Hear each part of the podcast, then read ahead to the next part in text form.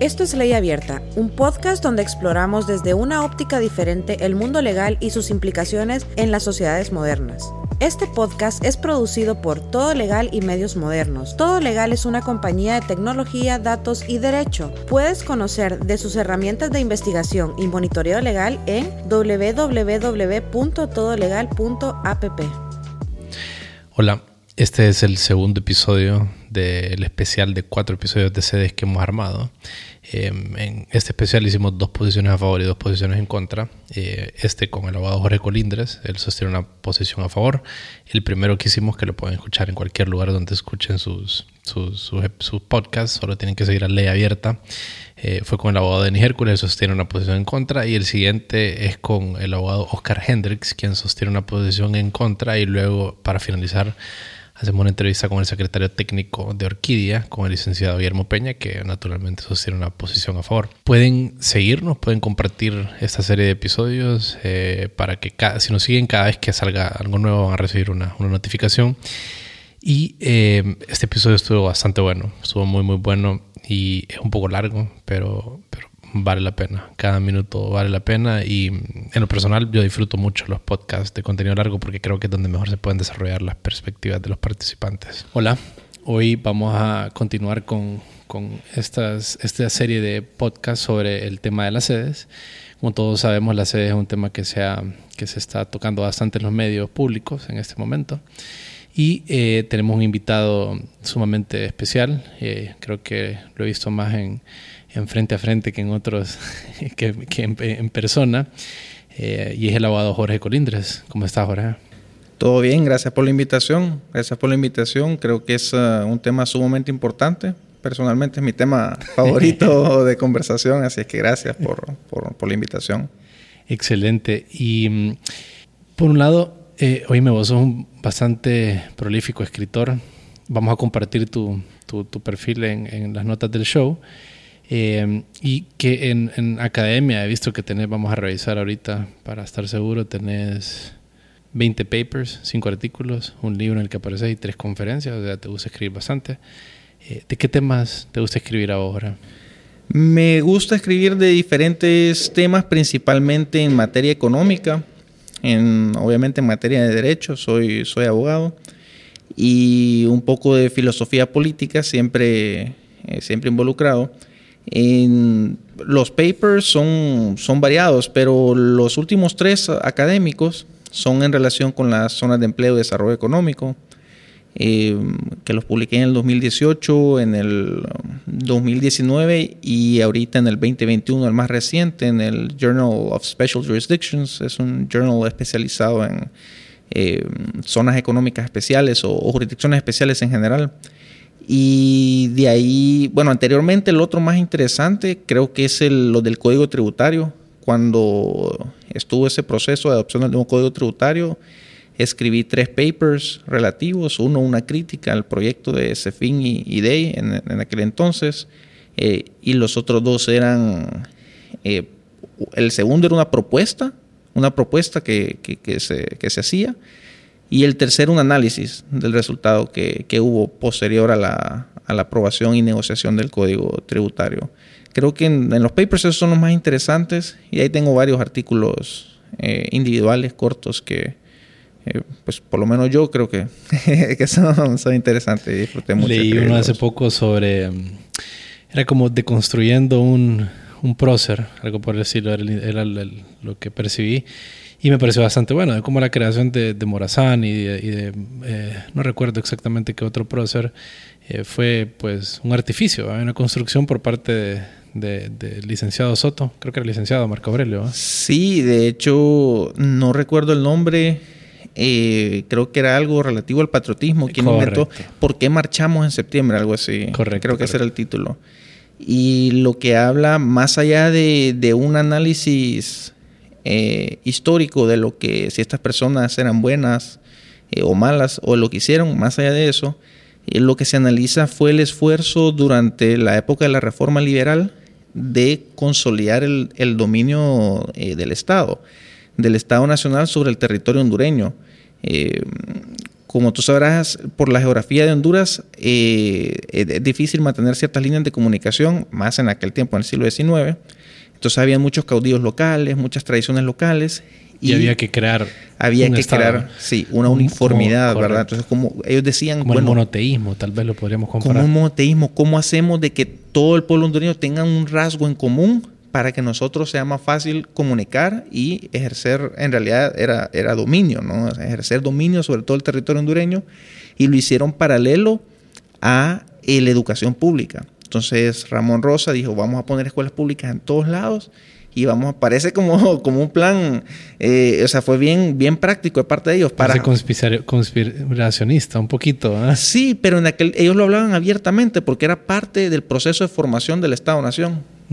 Pero, y fíjate, cuando leí ese paper, eso lo que, lo que yo pensaba era como, sí, sin duda, esto no me parece nada descabellado. O sea, y vos pues haces tus citaciones históricas y es natural que, que, que líderes hagan esto. Pero eh, me imagino que en todos los países sucedió algo similar, ¿no? Me imagino que en Estados Unidos también se intentó implantar ciertos, ciertos héroes y ciertos para, que es un estado un poquito diferente, pero porque hay federalista y hay un poquito más de, de héroes o, o, de qué sé yo, de culturas separadas, pero ¿Creemos que hay un intento en cada, en cada país de hacer algo como esto? Pues en el eh, sí, claro, por supuesto. E, e incluso Ramón Rosa, quien eh, de quien tomaba la inspiración en aquel entonces, era de Francia. Era como Francia había logrado esa transición de, obviamente, la, de la monarquía. En aquel momento la transición no, no estaba perfeccionada, pero ellos habían transicionado de una monarquía absoluta a ese proceso de Estado-nación y él copió mucho de lo que, se inspiró mucho en lo que estaban haciendo los franceses, casi de crear una, eh, como decías, una, eh, una religión, un monoteísmo casi que al Estado, pero al Estado nacional, en vez de ser una, una religión cívica, por así decirlo. Y Jorge, ¿cuáles son tus estudios? Pues vos estudiaste, sos abogado, eh, ¿qué, ¿qué, más has estudiado? Pues estudié aquí en la Universidad de San Pedro Sula, Derecho, y mm, durante la universidad tuve la oportunidad de eh, pues ir a diferentes, al extranjero, de formarme en el extranjero en diferentes uh, cursos de, eh, bueno, economía, de derecho, de filosofía, eh, con el Institute for Humane Studies en uh, Wake Forest University en Carolina del Norte. Estuve con el Wilfred Martin Center eh, for European Studies en, uh, en Bélgica, estuve en España. Y, y, tuve esa, esa oportunidad de diversificar más allá del derecho eh, la parte económica. Casi que, que, mi tiempo universitario me la pasé estudiando economía, no econometría, sino economía política principalmente. Y creo que eso siempre me dio una, eh, una perspectiva muy, muy interesante y muy práctica a la hora de pasar al, al, eh, a la práctica privada. Porque ya no era solo un tema de entender el, el derecho, las leyes, sino entender los procesos de mercado y entendiendo los procesos de mercado, poder eh, yo y, pues ahora mi firma posicionarnos en, eh, de forma estratégica en, actividades productivas y empresariales de, del país y, bueno, de la, de la, región e internacionalmente. ¿Y qué hace tu firma? Si nos podrías contar un poquito en qué te desempeñas actualmente.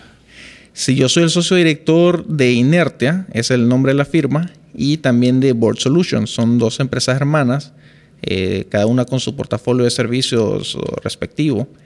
Eh, lo que se especializan es en gobierno corporativo, eh, que es ah, las mejores prácticas de administración o gestión de grupos empresariales o económicos, y cómo, cómo, cómo, institucionalizarlo, ¿verdad? Para que tal vez esos fundadores... de familia y ese tipo de cosas. Sí, sí, sí. Por una parte está la parte empresarial, para que la familia pueda retirarse tal vez de los elementos más operativos de la empresa y pasar a un rol más estratégico, enfocado en crecimiento. Eh, y, lo otro es, eh, por supuesto, protección patrimonial, ¿verdad? Y esquema de sucesión, eso va, va involucrado. Hacemos estructuración de inversiones, eh, hemos hecho colocaciones privadas para complementar el financiamiento de algunas iniciativas empresariales y, tenemos una serie de servicios de tercerización contable y una serie de servicios legales eh, corporativos tradicionales. Pasaba un poco ocupado. Sí, sí, sí. y recientemente, pues eh, lo que hemos estado enfocando es en la atracción de inversión. O sea, atracción de inversión extranjera para posicionarla eh, dentro de las zonas de empleo y desarrollo económico y obviamente también de la parte, de la parte nacional. Eh, ahorita por el contexto en nacional, pues aunque no lo creas, el interés ha crecido con, con, todo este tema de que, de que las sedes pasan en los medios, el interés ha crecido y Cualquier publicidad, por más malo bueno, es publicidad al final, ¿verdad? Digamos que hace que la idea crezca y más se, se exponga. Sí, sí, sí. Muchas, muchas más personas nacionales y extranjeras quieren de una u otra forma eh, ser parte. Eh, a pesar de que, la, de que los medios han tenido una postura crítica, eh, creo que por mucho tiempo se, se, creía que eso no era cierto, que era un régimen que estaba en las leyes, pero que no era cierto, que no era un verdadero régimen disponible. Y ahora que, está en los medios, ahora la gente ya se lo toma en serio. Eh, esté a favor o en contra, pero la gente ahora ya lo reconoce como una realidad nacional. Y al reconocerlo como la realidad, pues tiene un elemento positivo que es mayor interés. Tanto personas buscando empleo, eh, empresas buscando posicionarse, propietarios que quieren incluir sus tierras eh, e inversionistas internacionales que, que, bueno, que están poniendo sus ojos en Honduras. Eh, porque el régimen les parece algo eh, increíble, ¿verdad? Algo que eh, en lo que ellos sí, sí podrían comprometer y, depositar su capital en, Honduras, cuando tradicionalmente no, tal vez ni, ni hubieran escuchado o, considerado Honduras para de ninguna forma. Y, ok, vamos a intentar más o menos de las cosas que vamos a hablar. Vamos a, hablar propiamente de las sedes, eh, algunas de las refutaciones que se hacen, eh, hablar de las cosas buenas también que trae y luego vamos a hablar de la que es probablemente la legislación más desarrollada sobre sedes dentro de una sede que es la de Honduras Próspera eh, y luego vamos a, tal vez me gustaría que nos compartieras un poco acerca de qué cosas te usan, libros favoritos, para que la gente pueda, ah, pueda, pueda darle seguimiento. Entonces, me gustaría preguntarte, Jorge, ¿cómo vos definís las sedes?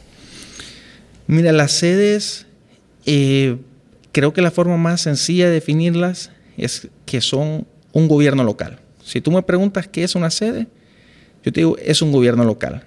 Eh, ahora, el régimen como tal es un mecanismo que está en la Constitución y es esencialmente un mecanismo de descentralización de las funciones del Estado. Entonces, uh, el Estado de Honduras y en general los estados centroamericanos, eh, históricamente y tradicionalmente han sido gobiernos altamente centralizados. las municipalidades tienen ciertas facultades, ¿verdad? Pero incluso desde el siglo XIX se les ha considerado como, como administradores locales, como quien dice el si, estuviésemos hablando de una estructura empresarial, como dice el, gerente de tienda. Eh, eh, entonces nunca, nunca ha habido una verdadera descentralización y las sedes lo que vienen como régimen, hablando del régimen como tal, es que nos ponen un, un vehículo en el que todas esas funciones que tradicionalmente, no todas, pero una gran parte que tradicionalmente maneja el gobierno nacional, nos permite asumirlas a un nivel local. Eh, tanto comunidades locales como grupos de desarrolladores privados. Eh, y, esa es la definición clara, un gobierno local con autonomía para gestionar una serie de facultades que anteriormente eh, se gestionaban de forma centralizada. Ok, vos mencionaste em, que es un intento de descentralización, también hay un poco de división territorial, ¿verdad? porque es como hay una, está ese aspecto. Y te digo, personalmente, una de mis preocupaciones que a mí se me presenta y que me, que me suena y que me da alarmas, eh, quiero escuchar tu opinión, eh, es con respecto a, ceder la función legislativa ¿verdad? y la judicial, em, que gran parte de lo que sucede en, en, las sedes y que puede ser en algunos casos a entes privados.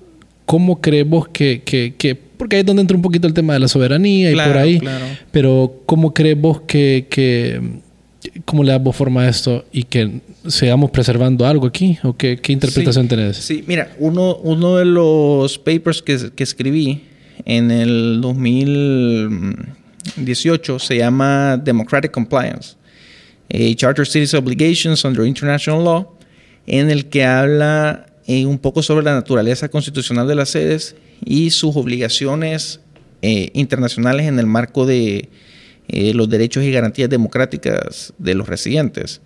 Entonces, eh, pues lo primero que para, para, entender bien las sedes es, uno, lo que dije que es un gobierno local.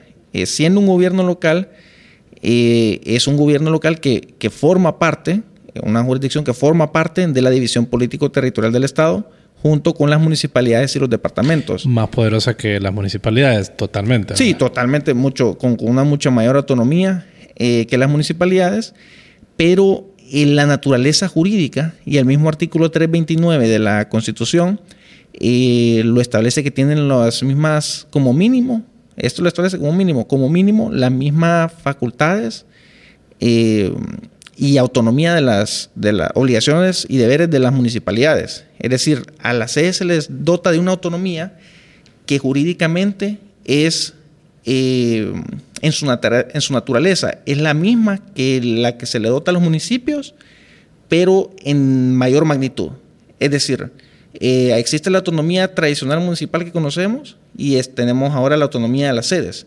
Jurídicamente, es, es el mismo tipo de autonomía, solo que mucho más amplio eh, en, en, su reconocimiento. Eh, entonces, el tema de soberanía, uno, la sede es, un, es, pública, es decir, no es una empresa privada, no es una sociedad mercantil. La sede como tal tiene personería jurídica, es pública y debe funcionar como un canal a través del cual sus residentes puedan ejercer sus derechos democráticos y eh, canalizar su, su, soberanía a través de ese gobierno local, de la misma forma que se hace actualmente con los municipios.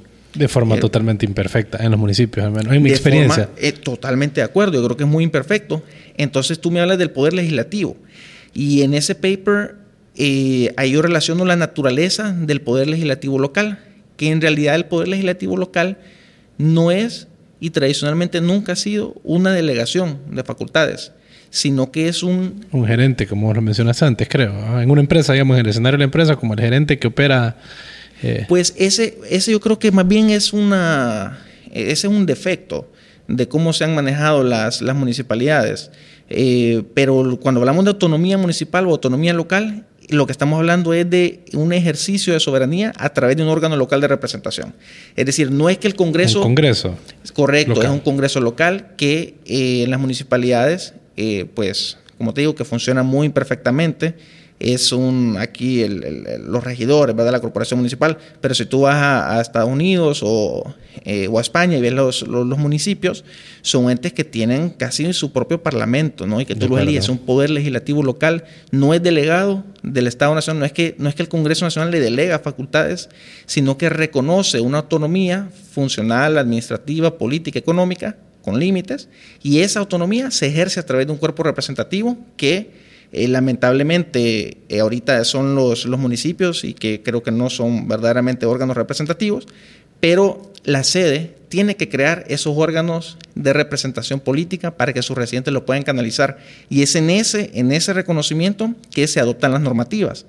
Eh, claro, ahorita no hay pobladores, o sea, ahorita no hay pobladores. Sí, ahorita básicamente es una imposición normativa, ¿verdad? Digamos, como que todas las sedes crearon su cuerpo normativo y es el principio, digamos, es, es la, es la raíz de donde se inicia. Es la raíz de donde se inicia. La ley te da dos mecanismos para crearlas. Uno, en zonas de alta densidad poblacional, en el que obviamente tiene que hacerse un referéndum, así lo establece la ley, o en zonas de baja densidad poblacional, en donde tiene que ir el consentimiento del propietario y de las personas, si acaso hay personas que vivan dentro.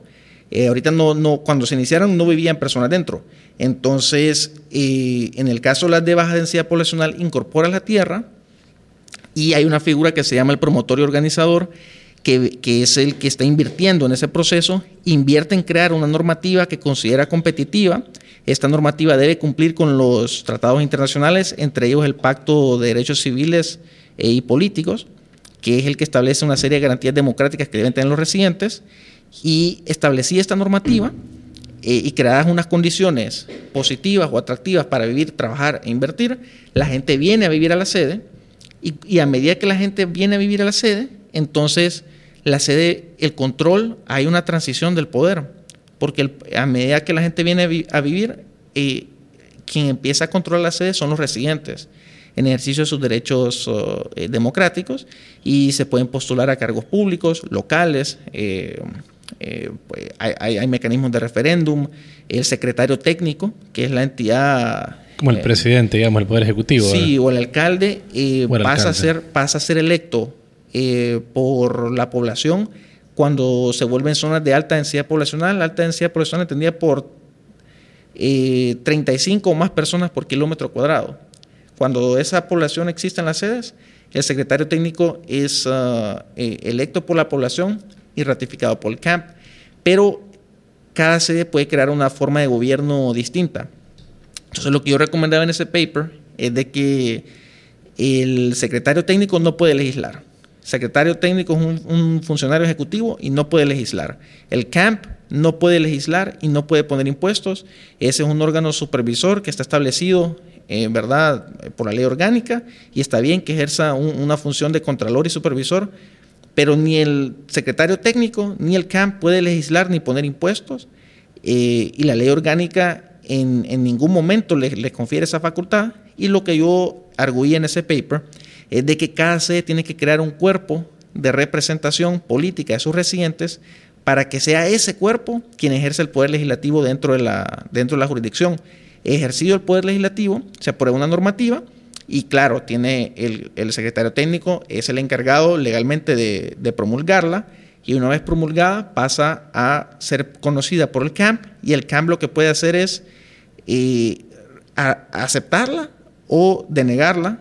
Puede, puede brindar comentarios, ¿verdad? Si la deniega, la manda de regreso, pero no es un órgano legislador, es un órgano que ejerce un, un, veto, un, es un check, ¿verdad? De que lo que está emitiendo la normativa interna sea compatible con lo que dice la ley orgánica, eh, la Constitución de la República y, bueno, con, eh, con la política general de, buenas prácticas de, atracción de inversiones. Sí, fíjate que a mí, em, digamos que tengo dos observaciones con respecto a eso. Y, ahorita estamos como en la parte de las refutaciones que se hacen, ¿verdad? Normalmente. Siempre en ese sentido de, un poco de la soberanía. Una y volviendo al tema es que hasta cierto punto es ceder a entes privados que, ojo, yo no tengo nada contra los entes privados, soy actor de la vida privada, ¿verdad? De las compañías. Me, fascina eh, la actividad privada y, la creación y la asociación de, personas para crear una compañía que produzca riquezas. Soy muy creyente en eso. Pero sí siento que, se les, que hay, un, hay, un ceder a ellos, ¿verdad? Por un lado. Y por otro lado, también eh, siento que, sin duda, el Congreso Nacional de Honduras está delegando su función de, de legislar, que no deberían, que pues uno de los, de los argumentos más fuertes que se hace con respecto a la inconstitucionalidad es ese de que se está cediendo esta capacidad. ¿Qué, qué pensamos sobre eso? Sí, eh, yo creo que cuando hablamos de autonomía local, eh, como lo establece el artículo 329 de la Constitución, que habla de que las sedes tendrán una autonomía que debe tener como mínimo las mismas obligaciones, eh, facultades y, derechos de los municipios, ya la Constitución ya no está hablando que estamos hablando de una autonomía local. Entonces, cuando hablamos de autonomía local, no estamos el, poder no viene de arriba para abajo, es decir, no viene del Estado Nacional hacia el órgano de gobierno local, sino que viene del órgano de gobierno local hacia, hacia arriba. Entonces, ¿quién ejerce la soberanía en, la sede? Bueno, la única persona que puede ejercer la soberanía en, general y el titular de la soberanía eh, eh, son sus residentes. O sea, sus residentes ahí, eh, la jurisdicción sede tiene que responder a sus residentes.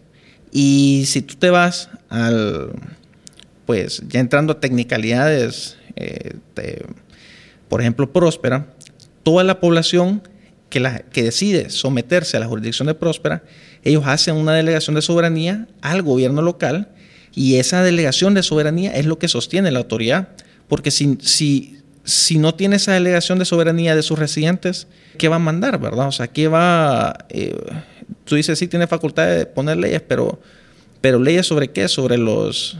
Eh, si, si ahí, no, ahí no hay personas sujetas a esa, a esa jurisdicción, la única persona es el propietario de tierra y los desarrolladores. Entonces lo que el, lo que el régimen se permite es que ellos desarrollen un marco normativo aprobado por, eh, tiene que ser aprobado por el CAMP y cuando la gente, ese marco normativo tiene que contemplar los mecanismos democráticos para que cuando estén los residentes adentro, ellos puedan asumir eh, el control y, democrático sobre la jurisdicción y a través de esa jurisdicción ejercer su, soberanía. Em, yo, el tema de la delegación, yo me voy a lo que dice el 329, que estamos hablando de una autonomía local. O sea, desde que me dice que estamos hablando de una autonomía local, yo no puedo entender que, que es un acto de delegación. Eh, es como que si dijéramos de que los municipios tienen facultades porque el Congreso se los ha delegado. Y la ley de municipalidades no, no es un acto de delegación, es un acto de reconocimiento de autonomía. ¿Qué pasaría en e, un escenario hipotético, eh, Jorge? ¿Qué tal si los, los residentes, los ciudadanos de, de, Próspera, digamos, de cualquier otra, otra sede, quisieran salirse del régimen? ¿Sería válido? Claro. O sea, si quisieran, no, queremos ahora de regreso estar en Honduras. Sí, sí, sí. ¿Y qué pasaría con el fideicomiso, por ejemplo? ¿Qué pasaría con todas estas figuras que están detrás y que operan la sede? En el caso de, de, Próspera, cumpliendo ellos con la obligación del Pacto Internacional de Derechos Civiles y Políticos, ellos crearon un consejo de nueve personas, incluido el secretario técnico. De esas nueve personas, cinco son electas directamente por sus residentes. Los residentes se pueden postular, pueden elegirlo. Las otras cuatro son uh, uh, nominados y, seleccionados por el promotor y organizador, que es el quien, quien puso la inversión, quien desarrolló propietario de las tierras probablemente, quien puso eh, toda la estructura inicial. Pero los residentes tienen incluso la facultad de cambiar eso. O sea, los residentes en Próspera pueden sacarlos a, la propia Honduras Próspera Inc. Porque es lo que te digo, o sea, al final es un gobierno local que la única forma de que sea eh, legítimo y constitucional, y este es mi argumento en, el paper, es de que sea un gobierno que responde a sus residentes. Entonces, cuando tú vienes a Próspera, que ese, ese consejo de nueve personas son fiduciarios, es un board of trustees, ¿verdad?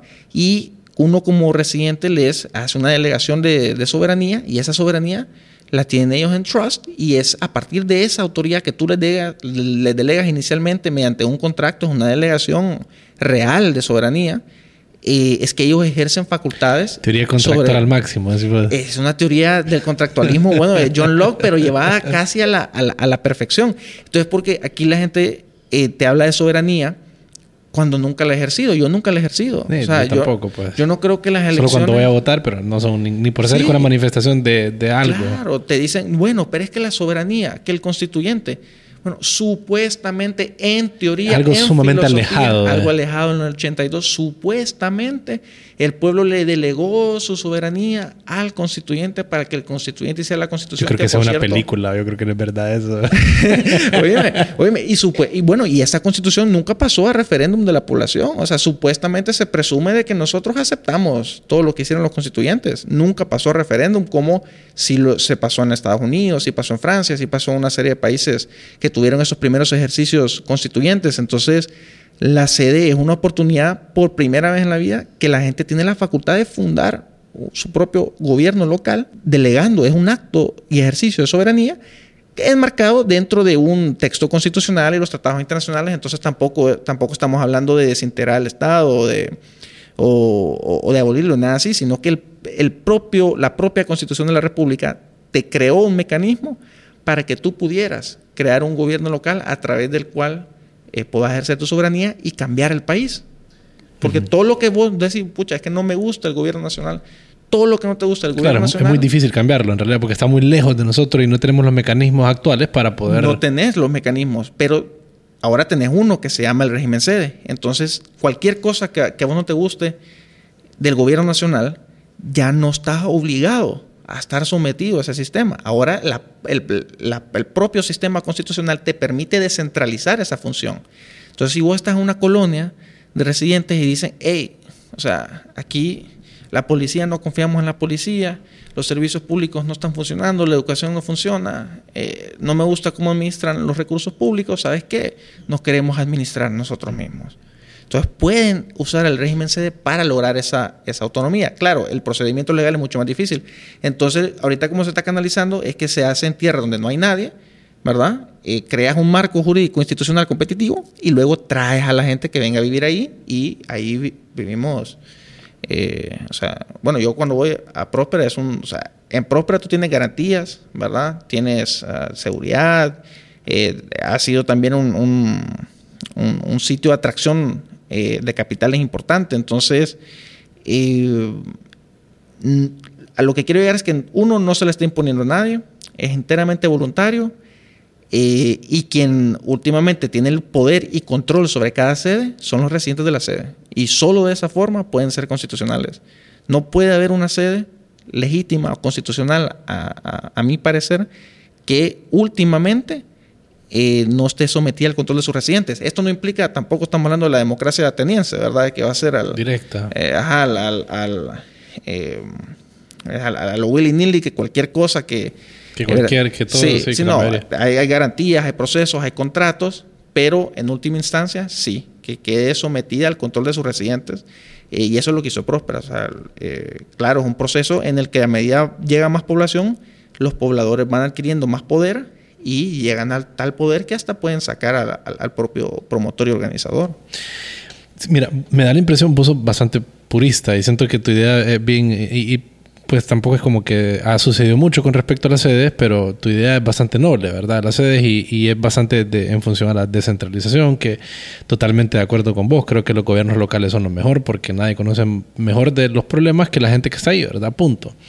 Eh, en ese sentido, eh, Jorge, me da la impresión a mí que, y a donde miro una especie de desconexión, en el sentido de que la mayoría de lo que está sucediendo ahorita proviene de, capitales extranjeros, digamos, o de empresarios extranjeros o de, organizaciones internacionales. Y, eh, estoy, quiero ser cuidadoso con cómo estoy utilizando esta palabra porque se puede entender de muchos ángulos como, como, como explotación y todo esto que tradicionalmente se, se, se, ventila en los medios y no es esa mi intención, sino proviene de afuera. y siento que ahí más bien hay una, se está alejado de, el gobierno local, porque no son personas que viven aquí, no conocen la realidad de, cada comunidad o de comunidad, región, zona, que en este caso pues sería zona. Entonces, esa es una de las cosas que yo miro. Y por otro lado... Es válido, ¿no? Es sumamente válido. ¿Y cómo pensás que podemos? Bueno, el, bueno, lo primero es que la autoridad de cada sede es su secretario técnico. Esa es la primera autoridad que reconoce la ley orgánica y el secretario técnico debe ser hondureño por nacimiento. O sea, de entrada, eh, la autoridad local, ¿verdad? El, alcalde, el poder ejecutivo, eh, está bajo, eh, bajo un hondureño, bajo un hondureño. lo otro es de que no todas las sedes son de capital internacional, eh, de hecho, de las tres sedes, dos están siendo desarrolladas por grupos locales. Eh, y la Próspera sí, sí está desarrollada, siendo desarrollada por inversionistas uh, predominantemente de Estados Unidos. Pero eh, te agrego dos, dos um, como dice, dos factores de información sumamente relevantes. uno es lo que te digo el secretario técnico, que debe ser hondureño. eso en primer término. Y dos, de que el 90% de los trabajadores tienen que ser hondureños. Y tres, de que eh, los temas de migración siguen siendo controlados por el gobierno nacional. Entonces, eh, en Próspera... Y de identidad también, ¿verdad? Los documentos de identidad son... Los documentos de identidad, los pasaportes, eh, los permisos de residencia, todo eso se maneja a nivel nacional. Entonces, si tú vas a Próspera, claro, está el capital extranjero, pero la población y los trabajadores son hondureños y la gente que, se espera que esté viviendo y trabajando y capitalizando esa oportunidad son hondureños. Y lo otro es de que también eh, el tema del capital extranjero no es solo el capital. O sea, el capital, de hecho, yo me atrevería a decir que es muy importante, pero eh, no es lo más importante. con la inversión extranjera viene una serie de, eh, uno, es ah, conocimiento, ¿no? Hay transferencia de tecnología, transferencia de conocimiento, expertise, y este es una expertise que viene a transmitirse a, la población local, no solo en materia económica, sino también en materia de gobernanza. Es decir, eh, los mecanismos de control democrático y los mecanismos constitucionales que estamos viendo en Próspera eh, es, eh, es, son sumamente, creo yo, y eso es lo que habla el paper que publiqué este año, son sumamente más sólidos y más garante de, los, de las libertades civiles y los derechos humanos de lo que tradicionalmente nosotros conocemos en Honduras. Entonces, eso es una oportunidad de, aprender. O sea, estamos incorporando no solo instituciones económicas eh, diferentes, ¿verdad? Sino que estamos incorporando mecanismos constitucionales y mecanismos legales de tutela de los derechos humanos que tradicionalmente no han existido en Honduras. Y, y en ese sentido, eh, pues yo veo más bien revitalizada y fortalecida la soberanía eh, popular del, hondureño. Porque si tú tienes un esquema constitucional que no funciona, un esquema de instituciones democráticas que no funciona, versus tienes una jurisdicción apoyada con capital extranjero, sí, pero que las autoridades y, predominantemente quienes trabajan ahí son hondureños, eh, te, crean mecanismos funcionales de tutela de tus derechos humanos y, de, y, de, ejercicio de tus derechos políticos. Entonces, yo, o sea, pues evidentemente, ¿dónde tienes más soberanía? Si la tienes adentro de, de un gobierno local que te respeta todas tus garantías o en el resto del territorio nacional que, que, bueno, que, que, no lo hace. Que es la historia que ya conocemos actualmente. Es la historia que ya conocemos. Y solamente para que podamos despejar el resto de las refutaciones eh, que comúnmente se hacen, eh, bueno, ya creo que llevamos un rato en la soberanía, que, creo que es el tema más fascinante, sin duda, ¿verdad? Y el más difícil de entenderlo de la soberanía, porque es algo bien intangible que, que, hay que traerlo a este tipo de discusiones. Eh, ¿qué, ¿Qué opinas con respecto a los paraísos? Que la gente que dice que, se puede convertir en paraísos para narcotraficantes porque la ley permite que se modifiquen los códigos penales y que por ende no apliquen ciertos tratados internacionales de extradición, y vos ya sabes esta, esta plática. Sí, sí, sí. Y bueno, el Mira, lo que se está viendo en los medios son ataques políticos que, no tienen sustento jurídico, en, eh, por lo menos en, las acusaciones que se habla de extradición. Eh, si tú te vas al artículo 8 de la ley orgánica, te, uno, ahí te establece la jerarquía normativa y el inciso 2 te habla de los tratados internacionales. Es decir, que, los tratados internacionales son aplicables dentro de la SES, forman parte del derecho que cada SES está obligada a cumplir, está en el artículo 8. Y después, eh, ese mismo artículo 8 te remite al artículo, creo que es 41.3, que te habla de la legislación nacional que es aplicable. Entonces, en, esa que te va enumerando la legislación nacional que es aplicable, te habla de los decretos uh, del himno nacional, de la bandera, y del escudo, Luego te habla del, eh, de la legislación eh, marítima y de la zona económica exclusiva. Y finalmente te habla que son aplicables dentro de la sede el Código Penal y legislación eh, penal complementaria, incluyendo el tema de extradición. Te dice que para hacer un cambio dentro de una sede se requiere una autorización del Congreso. Es decir, la única forma de que la sede tenga un derecho penal diferente al que hoy día opera en el Congreso eh, perdón, en, el resto del territorio nacional es que pase por el Congreso.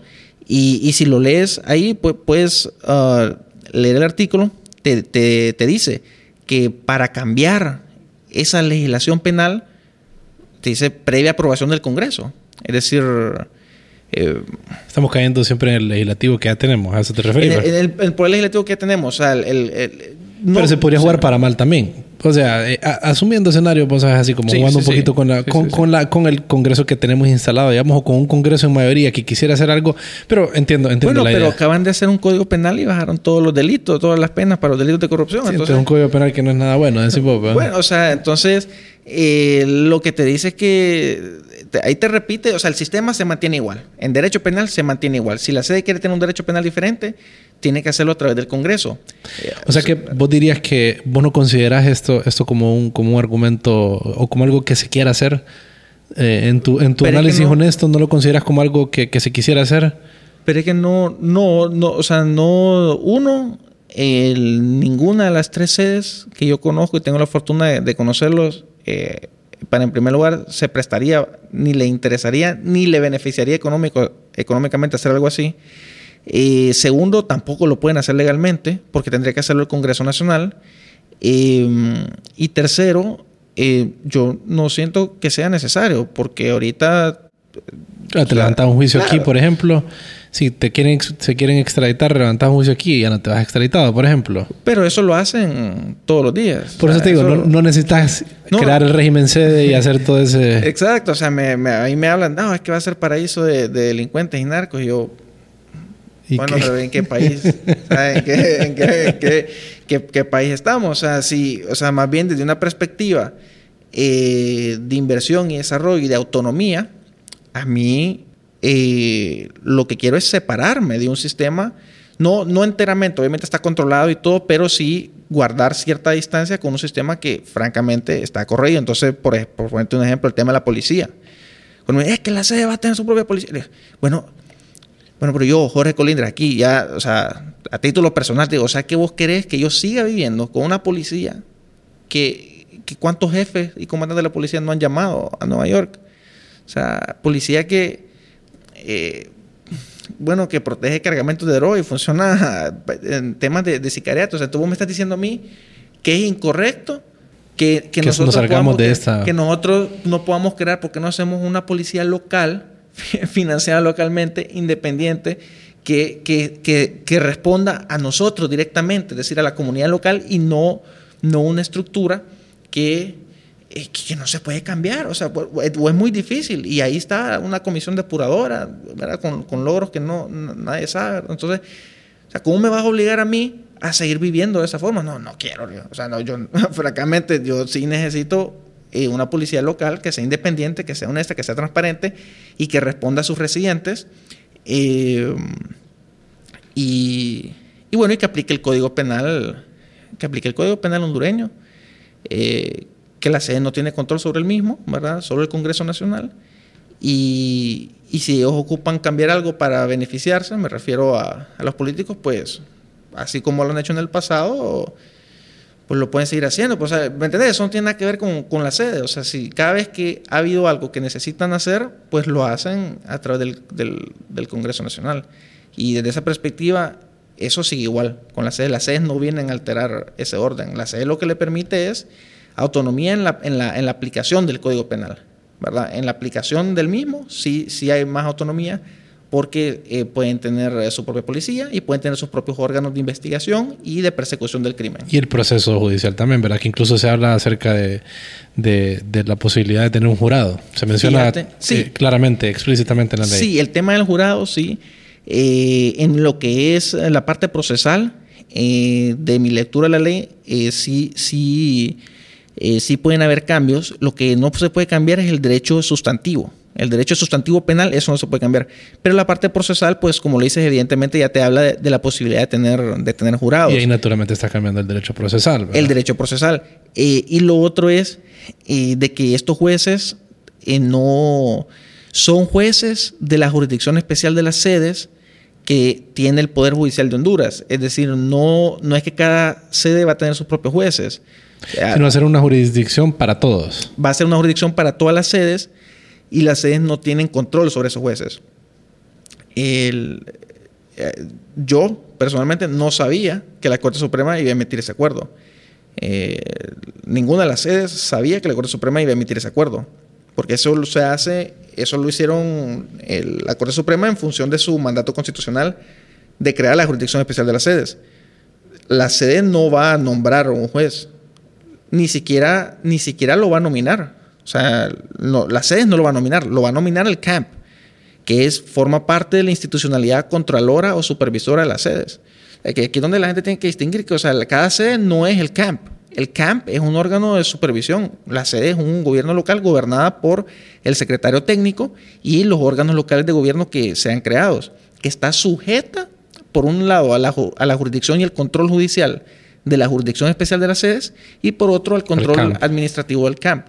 Eh, el CAMP y el Poder Judicial tienen que impulsar ese proceso, eh, pero la sede está eh, sometida, pues esa es una, está sujeta al gobierno nacional en esa, en, esa área. No, es decir, no, no, no, van a ser jueces locales, ni, perdón, no, no va a ser una, un poder judicial independiente o local, sino que eh, es una jurisdicción especial. que es parte de la jurisdicción de Honduras. Es parte de la jurisdicción de Honduras, solo que se especializa en el tema de las. Claro, porque hay, una, hay una complejidad normativa. Tiene que, estamos hablando de normativas que pueden en realidad ser de cualquier parte del mundo, lo que se puede dar en, en la sede, ¿verdad? Es correcto, siempre y cuando garanticen de igual o mayor forma los derechos, eh, humanos. los derechos humanos, que es lo que establece el 329.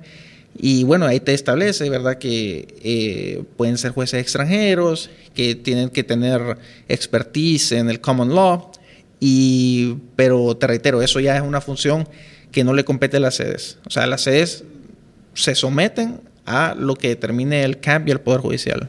Es decir, el CAMP es, es, el órgano clave, sin duda, pues, y, y, como, como yo como ciudadano, digamos, eh, una de mis principales... Eh, porque para mí este es un proyecto bastante interesante que puede salir muy bien o puede salir muy mal, digamos, la verdad, pensándolo en todos los escenarios. Eh, y siento que el camp es el lugar donde está el mayor poder concentrado en realidad y donde, porque se nombra, el presidente lo propone, entonces tenemos que tener cuidado de caer en las mismas cosas que hemos caído tradicionalmente con la propuesta del presidente o para diferentes, que, de los miembros que forman parte de diferentes instituciones del Estado. Entonces creo que es algo que se tiene que cuidar, ¿verdad? Y, como algunas personas, recientemente estuve con, con, con el abogado Hércules, que es amigo tuyo, ¿verdad? Y él mencionaba eso, de que la mayoría de las personas en el camp no son hondureños, entonces, ¿qué bienes o qué, van a, intentar proteger estas personas ante, ante el comportamiento de cada una de las sedes? Entonces creo que es, es válido y, es un lugar donde hay que, hay que meterle cabeza y para que las cosas haya un intento de algo, pues. En la, en la, en la práctica, el CAMP eh, ha delegado, y así lo establece la ley orgánica, casi todas sus funciones en un comité permanente. El comité permanente está compuesto enteramente por hondureños. Eh, y los internacionales no forman parte del comité permanente y han quedado eh, en un rol eh, como consultivo, que ese ha sido su, su, rol, ¿verdad? Consultivo, como, y por eso se les nombró como gente que, que, puede aportar, ¿verdad? En materia de asesoría y adopción de mejores prácticas.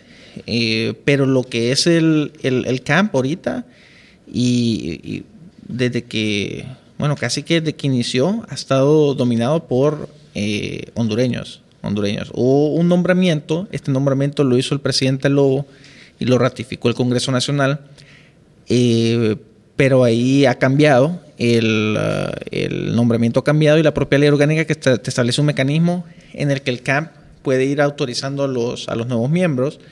Eso se hizo para dotarlo de cierta autonomía frente a cualquier inestabilidad política que se diera a nivel nacional.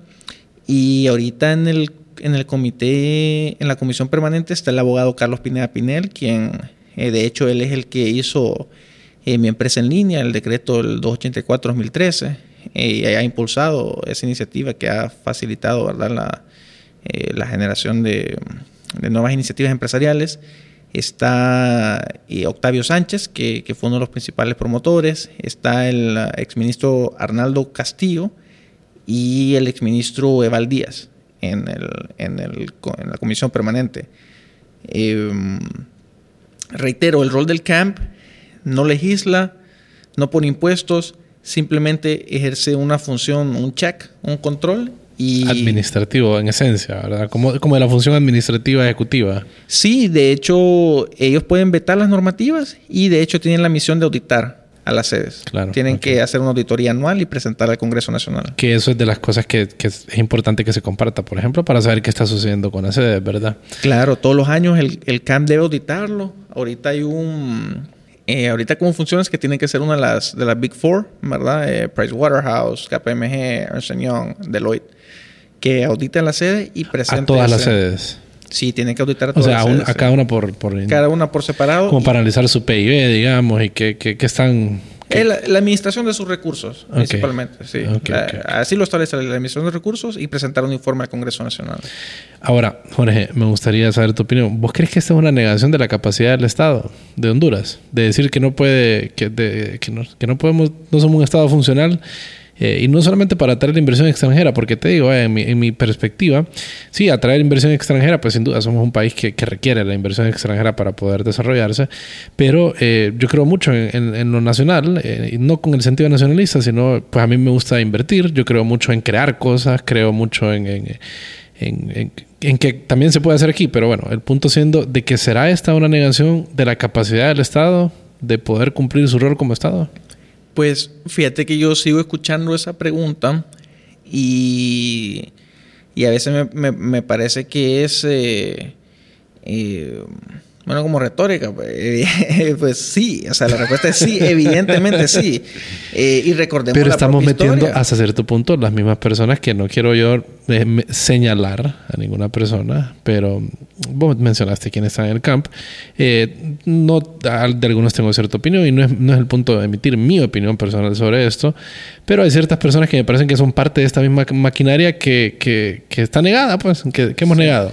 Mire, eh, recordemos desde la perspectiva histórica, porque me dices, son un reconocimiento de que, más allá de que el Estado ha fallado, lo que ha fallado es el sistema institucional que, y constitucional que hoy rige el Estado de Honduras. Eh, eso evidentemente ha fallado y lo que se pretende es lograr una reforma institucional del Estado mediante eh, esquemas fuertes de descentralización, eh, como lo hizo pues, la inspiración, como lo hizo China y como lo ha hecho Emiratos Árabes Unidos. Em, e, esta iniciativa comienza en el 2010, es decir, 2010 me refiero posterior al 2009. O sea, aquí hubo un colapso institucional en el 2009. Entonces, ante esa inestabilidad, se dijo, bueno, necesitamos para lograr una sostenibilidad económica de Honduras, eh, porque evidentemente no podemos controlar o no hemos podido controlar el, el contexto y eh, el contexto político, ¿verdad? Que, que, hubo esa crisis, no la hemos podido controlar, pero, pero si ahorita hay una crisis, ¿qué pasa si hay una crisis cinco años después, diez años después, quince años después? O sea, cada vez que hay una crisis, se va a caer toda la inversión, se, se, se van a, morir las empresas, se va, o sea, entonces dice, bueno, o sea, pase lo que pase a nivel nacional, necesitamos poder, para sobrevivir como país, ¿verdad? Y como población, tener que independientemente de la inestabilidad política que, que, que pueda ir surgiendo, existan espacios de seguridad jurídica que estén hasta cierto punto protegidos y garantizados de esa, de esa inestabilidad. Eh, ahora tú me dices el tema de los... Eh, entonces, aquí eh, es la diferenciación clave.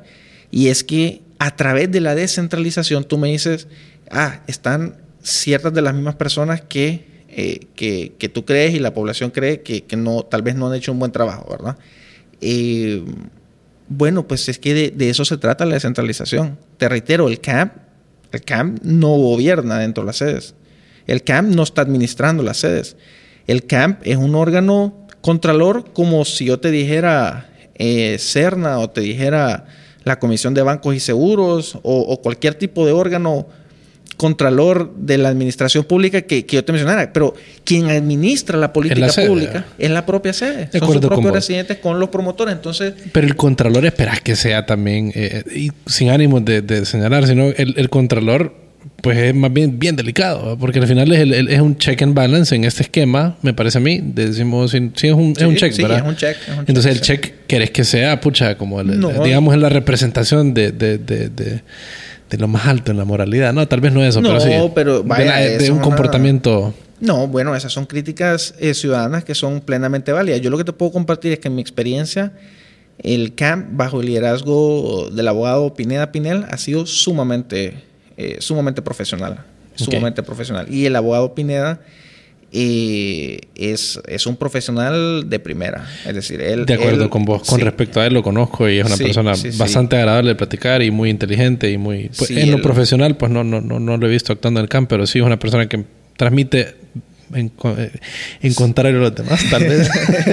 sí, no, el, el, abogado Carlos Pineda creo que ha hecho un gran trabajo y no solo en sede, y aprovecho también para que conozcan un poco más de, de la trayectoria. Yo, el, él fue quien impulsó el tema del decreto legislativo 284 de 2013, mi empresa en línea, que es una gran función de, simplificación, pero más allá de eso, es que también él estuvo en la negociación del código tributario y él logró y fue una de las personas que más activas estuvo para que el SAR ya no pudiera hacer eso que, hacía la ley, que te venía a cerrar el negocio con los militares, que te bloqueaba el RTN, que te ponían cerrado, que no sé el abogado Pineda, pues yo te dije que yo hice unos, unos papers, yo los mandaba, ¿verdad?, a, los participantes de la mesa de negociación y el abogado Pineda, junto con los representantes del COEP, eran personas que, que defendían el debido proceso de los contribuyentes. Entonces, eh, yo creo que él tiene una buena trayectoria eh, y por lo menos en mi experiencia, es verdad, siempre ha sido muy profesional.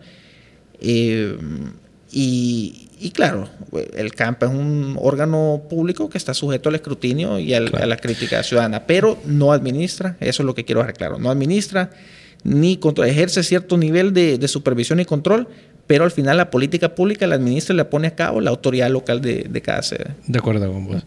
Y mm, sí, de acuerdo, que está sujeto al escrutinio público y, es algo a lo que que, debe, que, creo yo como yo como ciudadano y como abogado y como pues que, que analizo mucho digamos el sistema eh, es algo que, para mí me, es muy importante estar investigando pues no por un sentido eh, de, de malintencionado sino porque creo yo que ese acto hace que se cumple, que se haga mejor el trabajo, ¿verdad? Saber de que hay, hay un cierto grado de, pues, de, de, escrutinio y demás hace que la gente haga mejor su trabajo. Es un deber ciudadano y a todos nos conviene. Es correcto. Eso es parte de la democracia, es parte Gracias. de ejercer eh, la soberanía y de, de, todos estos elementos que estábamos platicando anteriormente.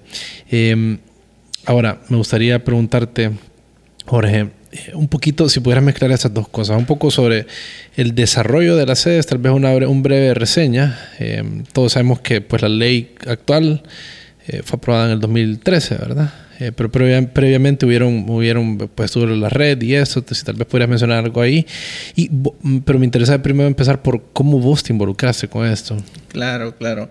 Eh, fíjate que, bueno, yo estaba estudiando Derecho, eh, era un estudiante de Derecho, y de lo primero que yo percibí en mis estudios, estaba llevando esas primeras clases de teoría del Estado, filosofía del derecho, es de que la doctrina o el pensamiento jurídico que se estaba enseñando eh, no era particularmente eh, o no era el mejor, no era el mejor para temas de eh, tutela y protección de los derechos individuales. ¿A qué me refiero? Bueno, se estudiaba una serie de positivistas eh, alemanes, eh, Hans Kelsen, Jelinek, Carl Schmitt, que está bien, ¿verdad? Que hay que estudiarlos, pero eh, pucha, ellos, si estamos empezando a entender el derecho, eh, yo me cuestionaba por qué no estudiamos a John Locke o estudiamos el pensamiento de Alexander Hamilton, eh, James Madison, o sea, un pensamiento más... Eh, esto, estos pensadores alemanes, uno, eran bastante positivistas y lo que te hablaba era bastante del poder del Estado, de la, lo que conocen, ¿no? los elementos configurativos del Estado, la población, el poder, eh, el terreno, y como elementos principales, y creo que eso eh, confunde, ¿no? Creo que confunde y...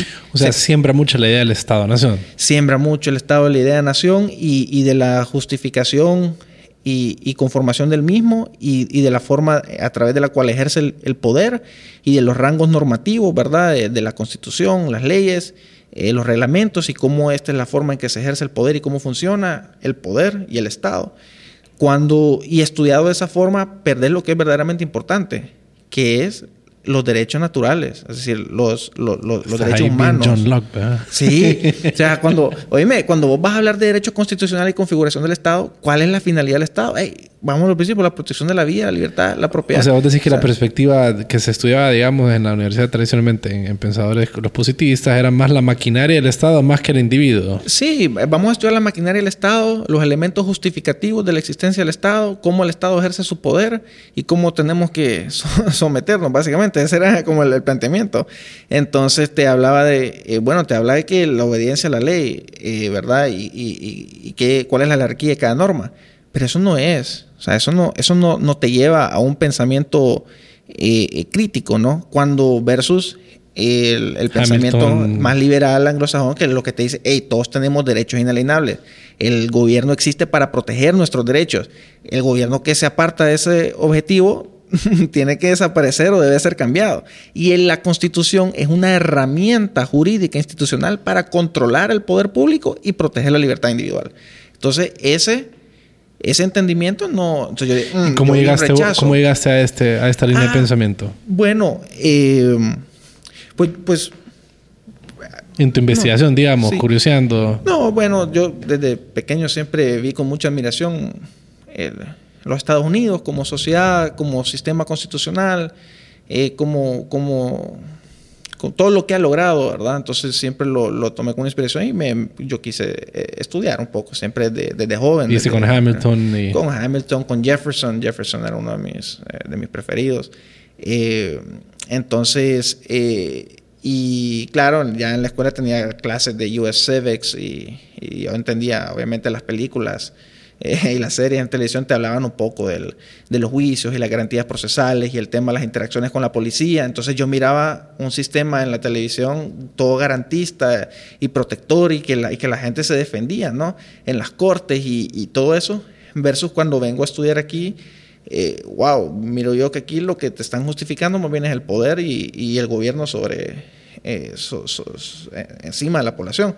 Entonces, claro, cuando, y no solo eso, cuando yo vi la constitución de Honduras, estudiándola, estoy hablando de estudiante, yo miro un montón de cosas y, lo hablo desde la perspectiva histórica, porque ese es un, al final es una serie de sucesos históricos hay todo un elemento eminentemente socialista o, como le llaman, social dentro de la Constitución. Claro, se hizo en los 50. Bueno, la Constitución ahorita del 82 es una versión de la Constitución del 57.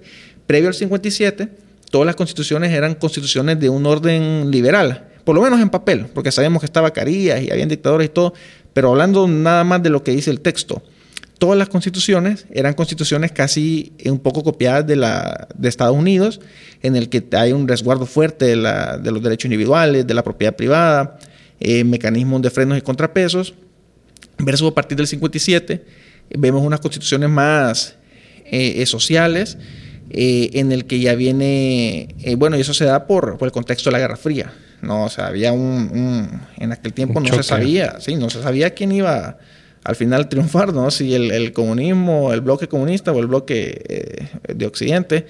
Eh, y entonces vemos que esa filosofía permeó la Constitución de la República, e incluso el, Código Civil ya lo traía, aunque es mucho anterior, pero ya, ya traía un poco esa filosofía, el Código de Trabajo, y toda esa legislación a mí me causaba cierto eh, cierto conflicto porque me parecía... Te estresaba en la noche.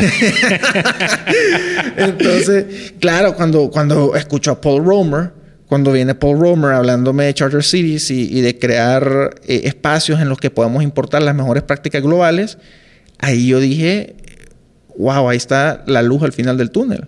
Porque dije, esta es la oportunidad de todo esto. Todas aquellas ideas que me gustan. Este positivismo, este, y no solo socialismo, pero también corporativismo. Hay una herencia terrible de la era militar, eh, que es lo que vemos en todo esta este montón de organizaciones con, rango legal, que son los colegios profesionales, el COEP, eh, el tema de los trabajadores, las cámaras de comercio. Eso se llama corporativismo, que es, un, es una especie de, elemento fascista, claro.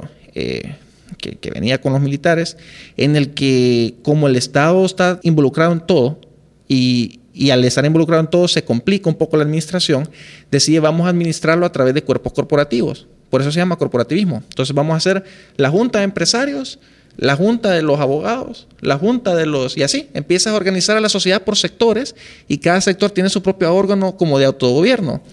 Pero son parte del Estado, lo que quieres decir. Son, son, son entes, son como pequeños carteles. Son como pequeños carteles. Que se encargan de cuidar ese aspecto y, eh, jugando hay un rol con el Estado, digamos. Y hay un rol con el Estado, gozan de ciertos poderes cuasi regulatorios, ¿verdad? Los colegios profesionales tienen varios poderes, el, el, el COEP, los, los eh, las confederaciones de trabajadores están representadas en varias mesas de, negociación de salario mínimo y otras, otros temas. Es, esa forma de administrar es, se llama corporativismo. ¿Y cuál sería la, antítesis? Bueno, la antítesis es una función descentralizada. O sea, es una función descentralizada, porque aquí lo que más bien es que de todo el colectivo hondureño, se va concentrando para arriba, o sea, lo concentras y lo concentras hasta que están todos estos colegios y vas a crear ciertos órganos, ¿no? Pero surgirían igual ese tipo de, piezas que igual eh, acumularían poder, ¿no? Por ejemplo, el tema del salario mínimo que se maneja en esa, hay, creo que hay una mesa, ¿cómo se llama? El Consejo Social Económico, no, no recuerdo el nombre. un montón de nombres que se inventan. bueno, eh, ¿por qué llevarlo hasta ese nivel donde están representados el COEP y, y estas confederaciones de trabajadores? Pero en realidad el COEP me representa a mí como empresario. En realidad el COEP eh, tiene mis mejores intereses como empresarios. En realidad el COEP está al tanto de lo que está pasando aquí en San Pedro Sula, de la condición económica aquí en San Pedro Sula, en Islas de la Bahía, en La Ceiba, en, Colón. Eh, entonces, por ejemplo, esa decisión pudiera ser algo que se, sea enteramente descentralizado, ¿verdad? Por, por ponerte un, ejemplo. Eh, y lo otro es libertad. libertad en materia del, del ejercicio de, de, ciertas actividades económicas, incluido las profesiones liberales. En verdad, este tema de, de la colegiación obligatoria forzosa forma parte de ese, eh, de ese esquema, que no es un esquema de, de, control de calidad. Como tú lo sabes, no. O sea, el colegio de abogados no sí, es un no, esquema no de control nada. de calidad. En teoría, es la universidad la que tuvo que haber hecho eso, digámoslo. Correcto, es un control gremialista y de control. O sea, es un órgano de control social y un órgano... Y de, y de que y de recibir fondos. Claro, es un órgano de extracción. Extracción, correcto. Entonces, pues así como, como está ese, ese, esos elementos corporativistas, que aquí todo uno está sujeto a una serie de, de instituciones cuasi gubernamentales, eh, elementos corporativistas y el otro que... Antes de que sigas, y, uh -huh. y después vamos a pasar a que contes sí. cómo te involucraste esto, sí, pero sí. ¿recomendás algún libro relacionado o algún paper que hable de este? Porque no he escuchado yo de esta forma de, de denominar a, a esta corporativismo, es decir, ¿verdad? Sí, bueno. Como, ¿Dónde se puede encontrar algo? algo... Mira, eh, lo más sencillo que te puedo recomendar es la página de Wikipedia. Si tú te vas a la página de Wikipedia, ahí vas a ver los, esos elementos.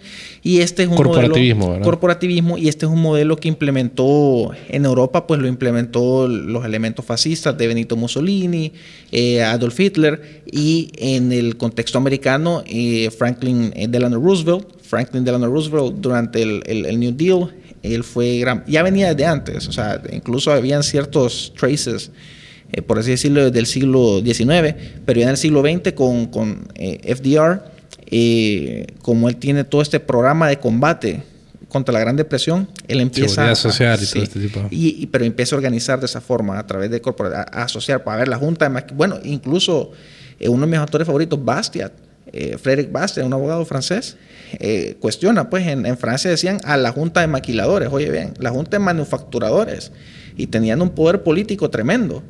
Eh, entonces, es una forma de administrar la sociedad cuando está extremadamente burocratizada y estatizada. Entonces, simplemente divides a la sociedad en grupos y los tratas como tal. Eh, y eso muchas veces contraviene, al final somos individuos, pues, o sea, yo no soy la Cámara de Comercio, yo no soy el COEP, yo no soy el Colegio de Abogados, o sea, yo tengo mis propios intereses y debo tener mis propios mecanismos. O sea, no puedo estar sujeto obligatoriamente a esas entidades que me representan porque no me representan. Pero creería yo, Jorge, que naturalmente terminaría, terminaríamos, digamos que si no se impone, si el gobierno no las impone, porque por lo que, pues no he estudiado la figura, pero por lo que vos compartís me da la impresión que, que fueron desarrolladas intencionalmente por el Estado, digamos, ¿verdad? Como que las fomentaron para que se dieran. Eh, sí, pero creería sí, sí. que si no sucede eso, surgirían naturalmente, a, a, o sea, sin, sin que se impongan por parte del Estado, surgirían y nos agruparíamos en, en ese tipo de entidades como grupos empresariales, etcétera. Sí, pero se vuelve competitivo. Entonces, o sea, habrían varios colegios de abogados, habrían varios colegios, varias asociaciones, eh, y todas ameritan igual representación, ¿no? O sea, ¿por qué la junta directiva del colegio de abogados versus si yo no, no existe actualmente, por lo menos de mi conocimiento, pero si yo te agarro una junta de eh, de abogados, ¿verdad? Eh, ¿Por qué una va a tener más derecho que la otra? Ya, ¿verdad? Ya claro, ¿por qué lo tiene? Ah, porque tiene una ley. Claro. Y porque tiene una ley, está en la Junta Nominadora de la Corte Suprema y está en la Junta esta de negociación de X o Y. ¿Me entiendes? O sea, son entidades que, que forman parte del engranaje institucional. Te entiendo, tenés, sí. tenés un, un, punto bastante interesante. ¿Algún país que no tenga corporativismo como en su estructura. Estados Unidos no. tiene cierto grado, ¿verdad? Sí, tiene cierto grado. No lo puedes eliminar pero en, o, o, no está eliminado es más por completo. Es más competitivo. En Estados Unidos es súper. Bueno, los town hall meetings, ahí te invitan que los patronatos, las asociaciones. Eh, ahí hay una sociedad civil muy fuerte. Y estas instituciones gremiales no son necesariamente sociedad civil. Eh, pero Estados Unidos es un ejemplo de, eh, bueno, tienes think tanks, eh, tienes ONGs, tienes eh, firmas pro bono, tienes uh, una serie de instituciones enteramente privadas y enteramente voluntarias que forman que parte esta, de esta sí, centralización. Que rompen esa centralización. Eh, pero sí, en esencia es una forma fácil de administrar. Como el gobierno, en vez de estar consultando con la gente, mejor solo hace una, una pequeña directiva. Ustedes ya. representan ese sector y entre nosotros nos ponemos de acuerdo. Y así es como. Y, y da la impresión que todos estamos de acuerdo. Hacemos da la impresión que... que... todos estamos de acuerdo cuando es con la junta directiva de, de la Confederación de Trabajadores, de los empresarios, de los abogados. Y dice, ah, aquí se fueron todos los abogados. Porque ya me puse de acuerdo y los con que los, están ahí, pues sin duda. Con, los, con los 10 de la junta directiva. Ya, ya, ya estoy, soy legítimo. Está, está socializado. ok, y ajá, entonces, bueno, todo este tipo de cosas me imagino que, que, que, estaban engendrándose en vos y estas ideas y cómo te relacionaste con, con, con las sedes entonces. No, cuando miro, pues, pues yo ya estaba yo. Y escuchaste a Paul Romer, mencionaste. Sí, ya claro. tenías estas ideas. Ya estoy yo problemado un poco con el sistema A jurídico. punto de meterle fuego a la constitución. Y miro, miro, escucho a Paul Romer con esa iniciativa de crear un espacio jurídico, bueno, un espacio territorial en, en donde podemos incorporar mejores prácticas internacionales. Eh, él hablaba en aquel tiempo de un guarantor country, ¿verdad? Que podía ser Canadá, otros, eso es lo que, lo que él hablaba. Pero yo, más allá de eso, yo dije, pucha, aquí, ¿Cuántos años tenía más o menos en este? uff, que tenía 19 años, tal Ok, vez, ok. 19 años.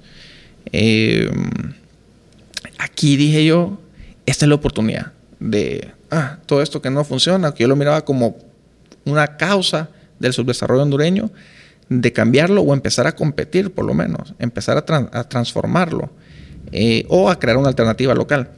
Y lo primero que pensé, yo me acuerdo, eh, con esto de las, en aquel tiempo las ciudades modelo, la red, fíjate que lo primero que yo pensé es, pucha, ¿será que, ¿será que puedo importar el common law? Eso, fíjate que eso fue lo, uno de los primeros pensamientos que me vino. En, en- en la versión original de las regiones especiales de desarrollo no estaba contemplado el tema de traer el derecho anglosajón, pero yo desde que lo vi, yo eso era uno de los, de los puntos que yo, que yo me traía eh, pensando. Y casualmente ya dio el, el- cuando ya surge el tema en la sede, ya abiertamente la ley orgánica te habla de, eh, de que sí queda autorizado eh, la instalación de, de esta, de esta tradición jurídica del common law, que a mí me fascinaba por el tema de, uno, son casi mil años de jurisprudencia. Entonces, estás hablando de muchos mayores niveles de seguridad jurídica. eh, Pero y- adecuadas a la realidad de otros países.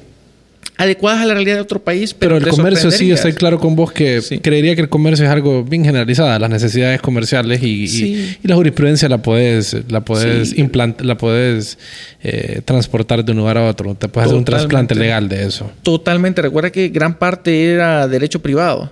Entonces, derecho de propiedad. Al final, derecho de propiedad versus... ¿Qué tienes de derecho de propiedad aquí en Honduras? Tienes los artículos del Código Civil. Eh, ¿Qué más? Las garantías Algún código, algún código de comercio, hay algo, ¿no? El Código de Comercio, ¿verdad? Para la actividad, la explotación de la, de la De la- empresa.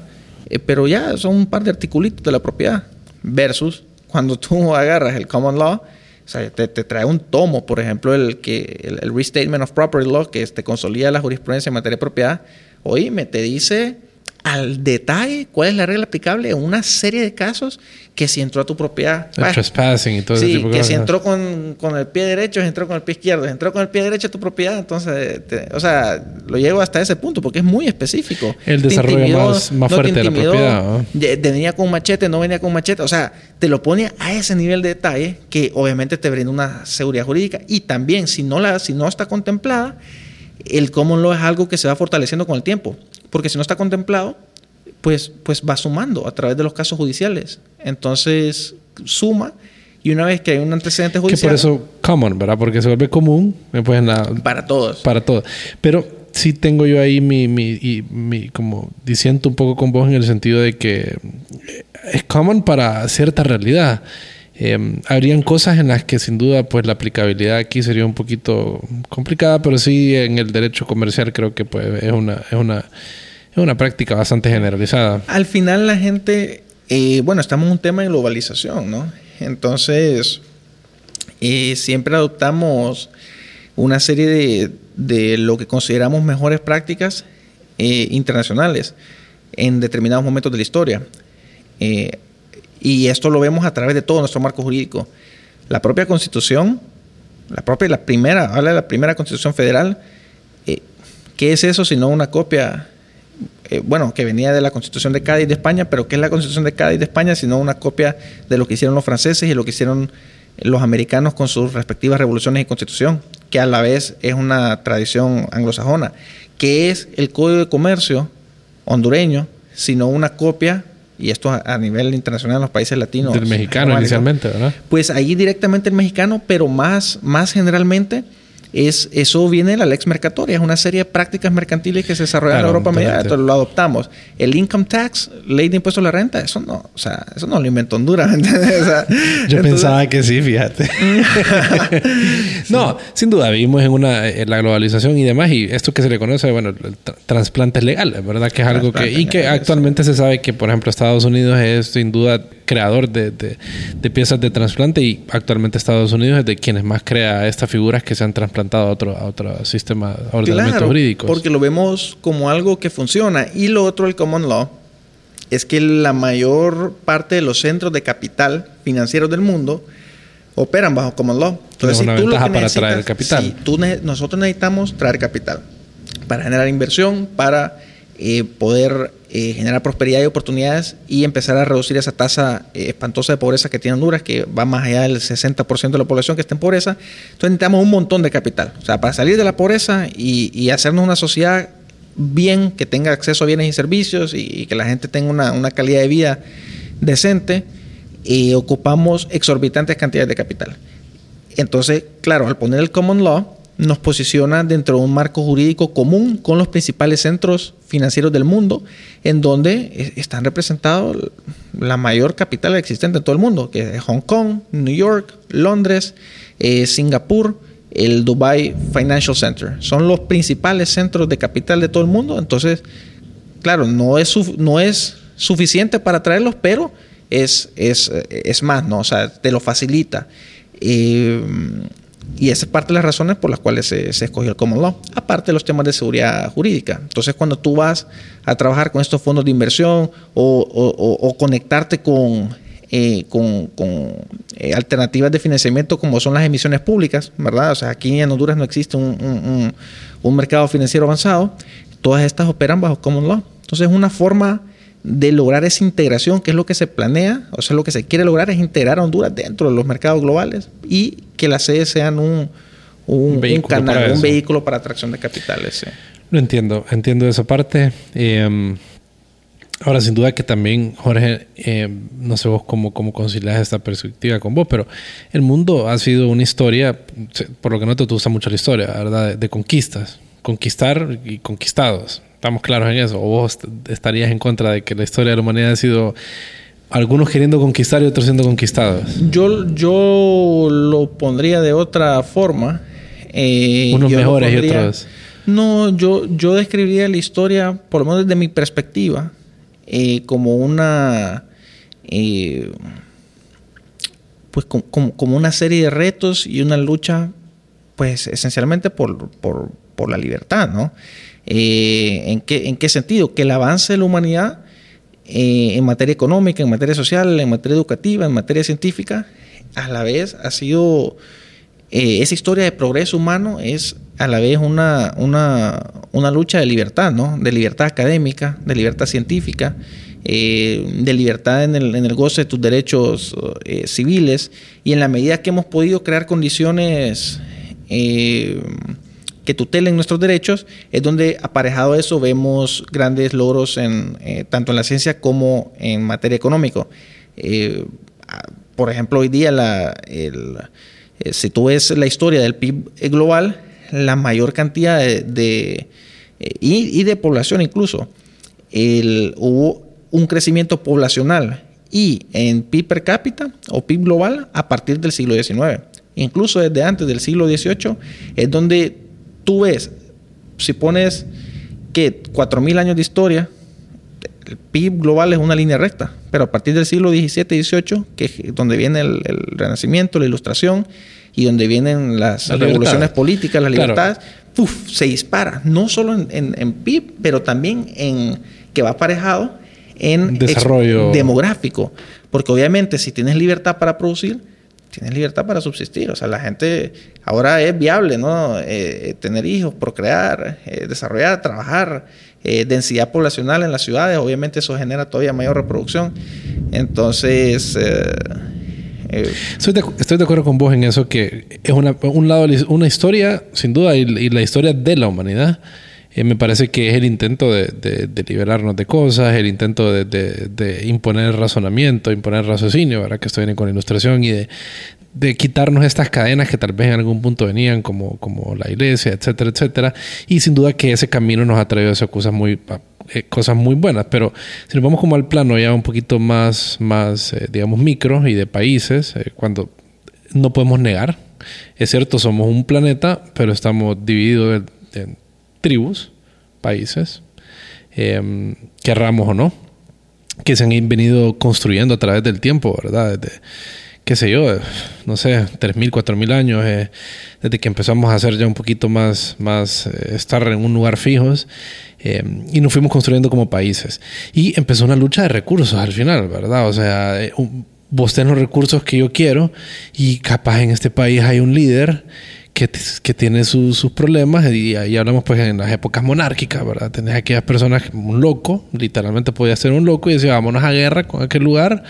Eh, podría ser tanto por fines de, de, colonialismo, digamos, si, quisiéramos usar esa palabra, que creo que tal vez no te va a gustar esa palabra, pero es una palabra válida. Eh, pero bueno, eh, digamos, en ese momento era porque necesitamos los recursos de aquel, necesitamos la comida de aquel y para estar bien nuestra, nuestra población. Eh, entonces, sí, sí, sí. entonces, y esto se ha, se ha traducido y ya, y ya se ha mantenido una constante en la historia de la humanidad y, y, lo podemos ver, o sea, nosotros somos un caso, yo, yo no me quejo en el sentido de que soy un país explotado, no, para nada, pues no, no es ese mi escenario ni mi forma de verlo, pero no niego la realidad de que hay países que quieren ejercer control eh, y que lo han hecho y que fácticamente, o sea, que vos lo puedes ver, pues, somos un ejemplo, somos, somos un país colonizado o que fue colonizado, no lo hace bueno ni malo, en África tenemos cuántas colonias, Nigeria es una colonia, es un país que fue colonizado por, por Inglaterra, entonces mi mi, a, lo que quiero llevar todo eso y puedes siempre pues, eh, debatir un poco sobre, sobre si mi apreciación de la historia está incorrecta o no y cómo vos la, la acomodarías a lo que mencionabas anteriormente, pero que también eh, eh, este vehículo hasta cierto punto podría de alguna forma prestarse para eso y nosotros en la competencia internacional estamos en una especie de ventaja. tenemos casos como Japón, por ejemplo, que durante mucho tiempo se cerró y Japón es un país admirable, entonces siempre está ese intento de alguien queriendo eh, colonizar a alguien más, hasta en, la, hasta, hasta en la índole privada. Yo como empresario yo quiero ganarle mi competencia, pues. Claro, claro, sí. El, bueno, yo creo que ahí tocas un punto bien importante eh, y compatible con, con, lo que veníamos hablando de, eh, de la historia de la humanidad. Y, de ese periodo especial, ¿verdad? Que hubo en el siglo XVII inicialmente en materia de ideas, ya en el siglo XVIII y finalmente en el XIX, donde ya explotó esta, esta revolución eh, liberal. hay dos mecanismos de sobrevivir en la vida, ¿verdad? Solo hay dos mecanismos de sobrevivir. Uno es con la producción de los demás o con tu propia producción. Y eso aplica a nivel individual y a nivel de sociedades. Entonces hay dos modelos económicos o dos dos... dos caminos. Dos, dos caminos. O sea, o vivir de lo que vos producís o vivir de lo que producen los demás. Y ambas son vías que se han seguido a lo largo de la historia. Obviamente, el vivir de la producción de los demás, que es lo que tú estás hablando, la colonización, las invasiones, de crear instituciones eh, extractivas de la producción de un grupo que tal vez se mira como un tercero, de una, de una nación o un pueblo que tú lo ves tal vez como subdesarrollado o un, pueblo conquistado. Esa es una vía, pero ¿cuál es la alternativa? Obviamente yo no, no comparto esa vía. ¿Cuál es la alternativa? la alternativa es el libre intercambio y en esencia el, capitalismo global, es decir, la, la libre empresa, en el que todos intercambiamos eh, de nuestra propia voluntad y se generan vínculos y cadenas de suministro y de producción y de generación de valor eh, que son de mutuo beneficio, siempre y cuando sean voluntarias, porque si no fuesen de mutuo beneficio no, no llegarían a suceder. Entonces, eh, actualmente en Honduras tenemos esa institución que tú estás hablando, sin necesidad de hablar de naciones extranjeras. O sea, al local, localmente lo tenemos, al interno del mismo país. De acuerdo con vos. Tenemos una institucionalidad extractiva. Extractiva. Uno de los libros que recomiendo que se llama La Ley de Frederick Bastiat, creo que te lo, te lo mencioné. Eh, bueno, él habla, lo primero que te dice es, ley pervertida. O sea, es, ¿Cómo así? ¿Cómo así? Ley pervertida, te dice ley desviada de su fin legítimo y usada para otro propósito. ¿Cuál es la expoliación legal? Es que te roben legalmente. Que usas la institucionalidad del Estado y las leyes para extraerte recursos y saquearte. Totalmente, y eso sucede. Eso sucede. Entonces, eh, ese riesgo existe independientemente si son nacionales o extranjeros. Y no ese riesgo no te lo va a decir la nacionalidad de una persona, te lo va a decir el, el, el, análisis que tú hagas de si la institución que está introduciendo te está explotando o te está expoliando eh, o no lo está haciendo, o te está permitiendo actuar con mayor libertad y, transaccionar eh, bajo un ámbito más, eh, más grande de tus, de tus facultades y, y de tus proyectos de vida. De acuerdo con vos, sin duda, o sea, no nos podemos extraer de la globalización, digamos, eso es un intento futil, ¿verdad? Y, lógico, estamos, estamos en esta realidad que hemos construido la humanidad y de la cual eh, somos parte y no, no, no podemos extraernos, sería, no tiene sentido. Em, pero em, el mercado y la, la actividad libre de la que vos hablabas, Jorge, no es tan transparente como, como uno cree que es. Se arman carteles y los carteles pueden eh, ejercer una especie yo he llegado a la conclusión que para mí las empresas son un país y ejercen el mismo poder que un país puede ejercer y puede controlar de otra forma en la que creemos que que nosotros estamos, que hemos consentido a estar en esta, en esta dinámica comercial, pero puede que en un punto sea una dinámica comercial de la cual no te puede salir, lo que podríamos llamar una especie de monopolio, pero que juegan otro tipo de factores, como si hablamos del petróleo, se arman este, estos carteles como la, la OPEP, creo que se llama, eh, o con compañías también tanto como, como Microsoft que controlan tanto que se vuelve un país que ejerce, que ejerce una presión que en realidad afecta a las dinámicas del mercado que creemos que son bien directas y transparentes. Entonces, creo que aquí nos fuimos un poquito a, temas políticos y económicos, perdón, eh, pero que creo que forman parte y enriquecen la plática. Entonces, eso es lo que pienso sobre esa, sobre esa línea, pues. No, mira, hay dos tipos, bueno, probablemente hayan varios, pero yo te voy a hablar de, de dos tipos de monopolio eh, o actividad monopolística que, se puede dar. Eh, la mayoría de los monopolios existen por un efecto de, barreras de acceso al mercado. Es decir, cuando hay barreras de acceso a determinado mercado o industria, eh, pues evidentemente se consolida ciertos actores económicos dominantes. ¿A qué me refiero? hablemos, por decirte un ejemplo, propiedad intelectual puede ser uno, telecomunicaciones, generalmente pasan en sectores regulados, generación de energía, eh, que el mismo Estado puede jugar un rol. Que llegar. Exacto, el mismo Estado juega un rol y esos son el principal eh, tipo eh, de, monopolios que existen, ¿no? Cuando existen, ¿cuántas personas pueden entrar a la generación, producción, comercialización de energía? Bueno, pocas. ¿Por qué? Por, no es un tema de capital o no es un tema de conocimiento o talento humano. Al final viene a ser un tema regulatorio y un tema institucional de cómo existe y quiénes pueden sufragar todos los costos y todo esa, ese, aparato burocrático para entrar a ese mercado. Igual en el tema de comunicaciones, igual en una serie de sectores regulados. Eh, el otro es el tema del monopolio natural, que es un monopolio eh, un poquito como, tal vez como los que de, como el que mejor compite, digamos. Sí, o, o, cuando tienes un invento, bueno, hablar de la propiedad intelectual, ¿verdad? Ese es totalmente de acuerdo. Cuando tú tienes un invento que, que una innovación tecnológica, puedes hablar ya sea de qué, del, del Office Suite, ¿verdad? Aunque hoy hay productos alternativos, pero en ese momento fue dominante, o, de Facebook y las redes sociales son, eh, eh, son tales innovaciones que por cierto periodo van a tener un monopolio muy fuerte por puro efecto natural. O sea, por puro efecto natural de que de que tú te lo inventaste, tú lo estás explotando y adquieres una posición dominante en el mercado. Em, creo que es peligroso, sí, creo que es peligroso por el, por el poder, todo tipo de poder desde el ámbito eh, público, privado. es, correcto. a eso es lo que quería llegar, que me parece que tu naturaleza, tu naturaleza de pensamiento es eliminar el poder que está atrapado en la centralización del Estado.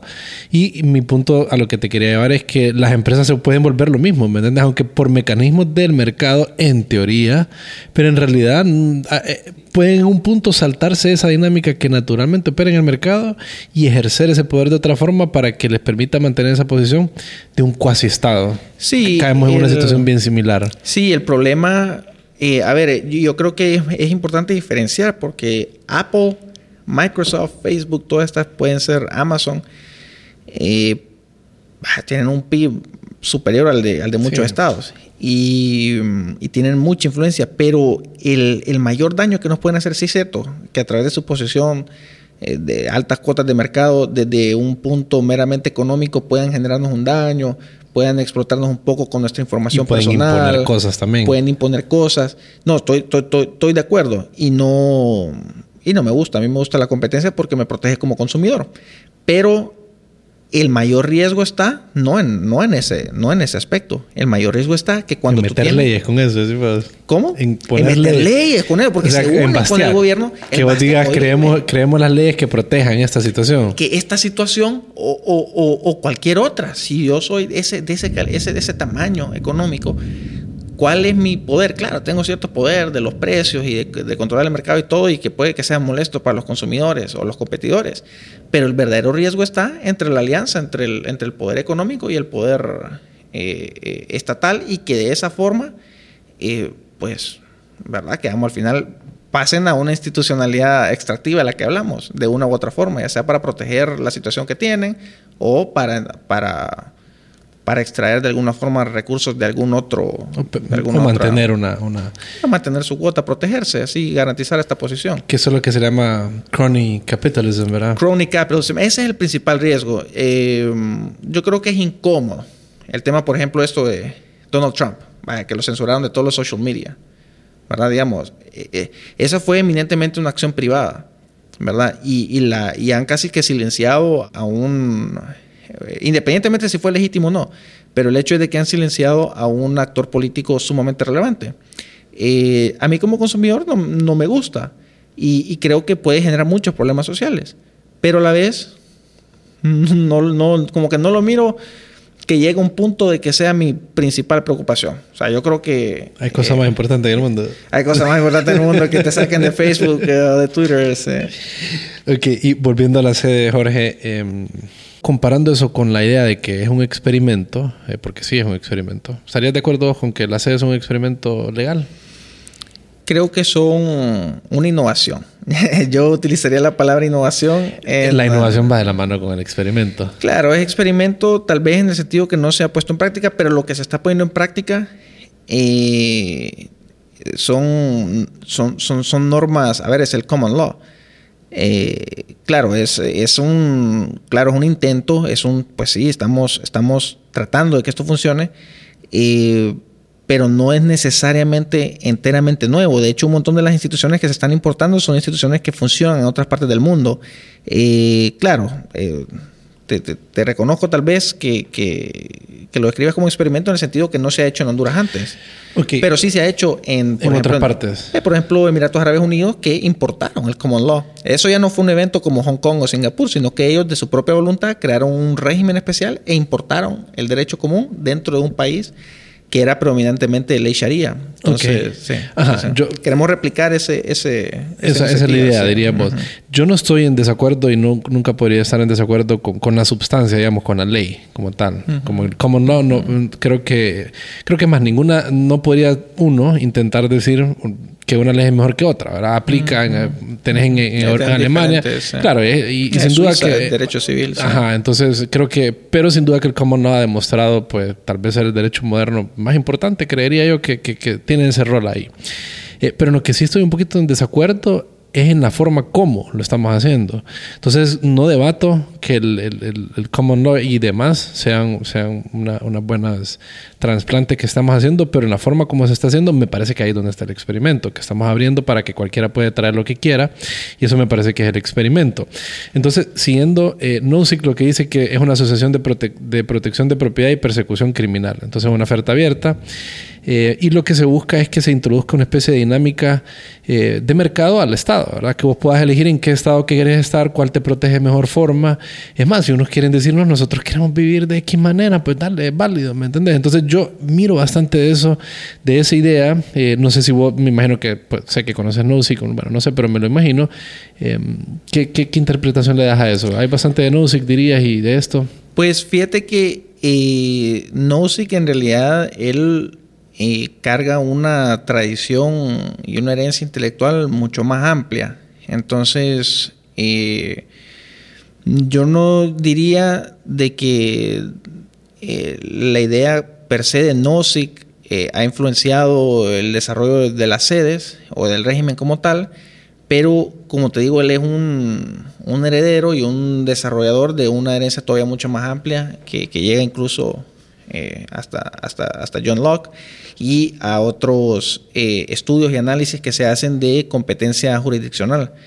Eh, que eso sí es algo lo que se pretende lograr. Yo lo que te quería es la competencia jurisdiccional, ¿verdad? Que a través de la competencia te, tienes marcos normativos diferenciados. Y vos escoges en cuál querés. Vos escoges en cuál, pero introducís dinámicas de mercado al, Estado. Al, Estado, porque eh, generalmente se queda estancado. O sea, el Estado cuando no hay, cuando no, hay dinámica pues. no compite, entonces se queda estancado con instituciones que no funcionan y no hay una presión para ¿por qué va a cambiar? ¿Por qué va a cambiar el Estado? Si, si está bien, está extrayendo, tiene dinero, saca impuestos, sí, tiene se perpetúa. su dominio, se perpetúa.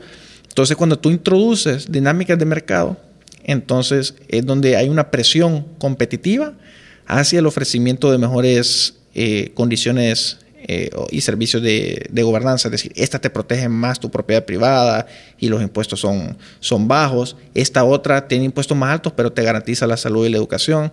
Y entonces tú puedes eh, hacer una selección como un consumidor. Y al final eso, como te digo, al final parte que, que yo creo que no debería ser controversial, el tema del consentimiento de los gobernados. O sea, están en la Declaración Universal de los Derechos Humanos, que lo extrapolaron y lo, sacaron directo de la Declaración de Independencia de los Estados Unidos. Y, el consentimiento de estar en determinada jurisdicción, digamos. El consentimiento de estar en determinada eh, jurisdicción y que yo quiero vivir de esta forma, entonces todos nosotros que queremos vivir de esta forma podemos organizarnos, que exista el mecanismo legal para organizarnos y vivir de esta forma, siempre respetando el marco, el marco común mínimo Jorge, pero sin duda que si nos vamos al cuando es, muchos tiempo antes, cuando se empiezan a conformar las sociedades en grupos, pues esto es lo que sucedía, ¿no? Eh, que éramos, nosotros aceptábamos y seguramente nos podíamos mover y decir, hey, fíjate que este grupo de personas no me gusta, mover a aquel otro grupo de personas. Eventualmente se empezaron a perpetuar y era más difícil salirnos de estos esquemas como es en lo que estamos actualmente. Pues, pues ahí me voy más a lo que dijiste anteriormente, de que era más un tema de conquista y, también. No, también de acuerdo, pero uno como ciudadano se podría haber movido de una comunidad a otra, de un país a otro, digamos, en un momento bastante incipiente. Sí, pero ahí, ahí hay, un, hay algo que se llama costo de, transacción. Es decir, por ejemplo, eh, cuánto te cuesta cambiar eh, de jurisdicción. Y es sumamente oneroso, por lo menos hoy en día. Actualmente. En aquel momento, digamos que era. Sí, tal vez vaya, mi abuela me cuenta que se montaba un steamship y se iba para Luisiana. Pero imaginémonos, ajá, vaya, pero imaginémonos dos mil años antes, ¿verdad? Solo te movías y ya sin pertenencias probablemente mm, tenías. Pues la cosa es que tal vez no te iban a aceptar en otro grupo. Sí, sí, sí, era peligroso ahí. Te, te solo ahí por el desierto. creo que sin duda ahorita estamos ya entrando en, un área de la plática que vamos a regresar al camino a la normalidad, no te preocupes, pero estamos en, un rabbit hole que es entretenido explorar porque presta para todo este tipo de cosas. Eh, pero sí, entiendo la, la, competencia de la jurisdicción, me parece sumamente interesante. Eh, lo comparo yo con la idea de un experimento de la siguiente forma. Eh, vos decís innovación, yo digo experimento. ¿Por qué? Porque en el mundo empresarial, que digamos que es donde, si agarramos al Estado versus empresa, ¿verdad? Por intentar hacer así esa dicotomía, en el mundo empresarial es donde más se da la innovación. Y innovación es algo de lo que yo estudio mucho, me, lo practico mucho y he hecho muchas cosas que se podrían decir innovación, digámoslo. Entonces, el camino a la innovación es experimentación. Vos experimentas muchas cosas y al final lo que obtenés es algo que es valioso y que hizo una ruptura con el esquema tradicional como se hacía algo y a eso se le señala como innovación experimentación es el proceso para llegar a ese, a ese objetivo, digámoslo. Entonces, eh, Apple, que se dio el iPhone cuando lo inventaron en 2007, podríamos decir que fue una innovación porque introdujo solamente una pantalla, eh, eh, introdujo la pantalla táctil y, creó el App Store y todo este tipo de innovaciones. Pero ese camino era experimentación para llegar a ese punto. Miles de miles de miles de experimentos fallidos y unos que funcionaron bien. El foco, tenemos a Edison que habla, fallé 999 veces, experimentó para llegar esta vez. Entonces, en, ese, en el espíritu de ese sentido, eh, yo lo que pienso es que eh, me parece una idea fascinante la de las sedes, pero que estamos haciendo un experimento en el laboratorio incorrecto. Siendo Honduras, siendo Honduras el laboratorio al que me refiero yo. Esas son una de las debilidades que miro yo en el, en el, en el modelo y que, que, que no son absolutamente negativas o que no se pueda trabajar junto a esto, pero son de las consideraciones que creo que las personas o quienes, o como país, porque por al final este es un proyecto de país, está en el país, todos somos parte de esa historia, eh, sin, sin, hacer alusión a, elementos nacionalistas, pero todos somos, o sea, es algo que a mí me interesa cuidar porque yo aquí tengo mis bienes y yo quiero, yo quiero como individuo pues sobresalir en la mejor manera que pueda.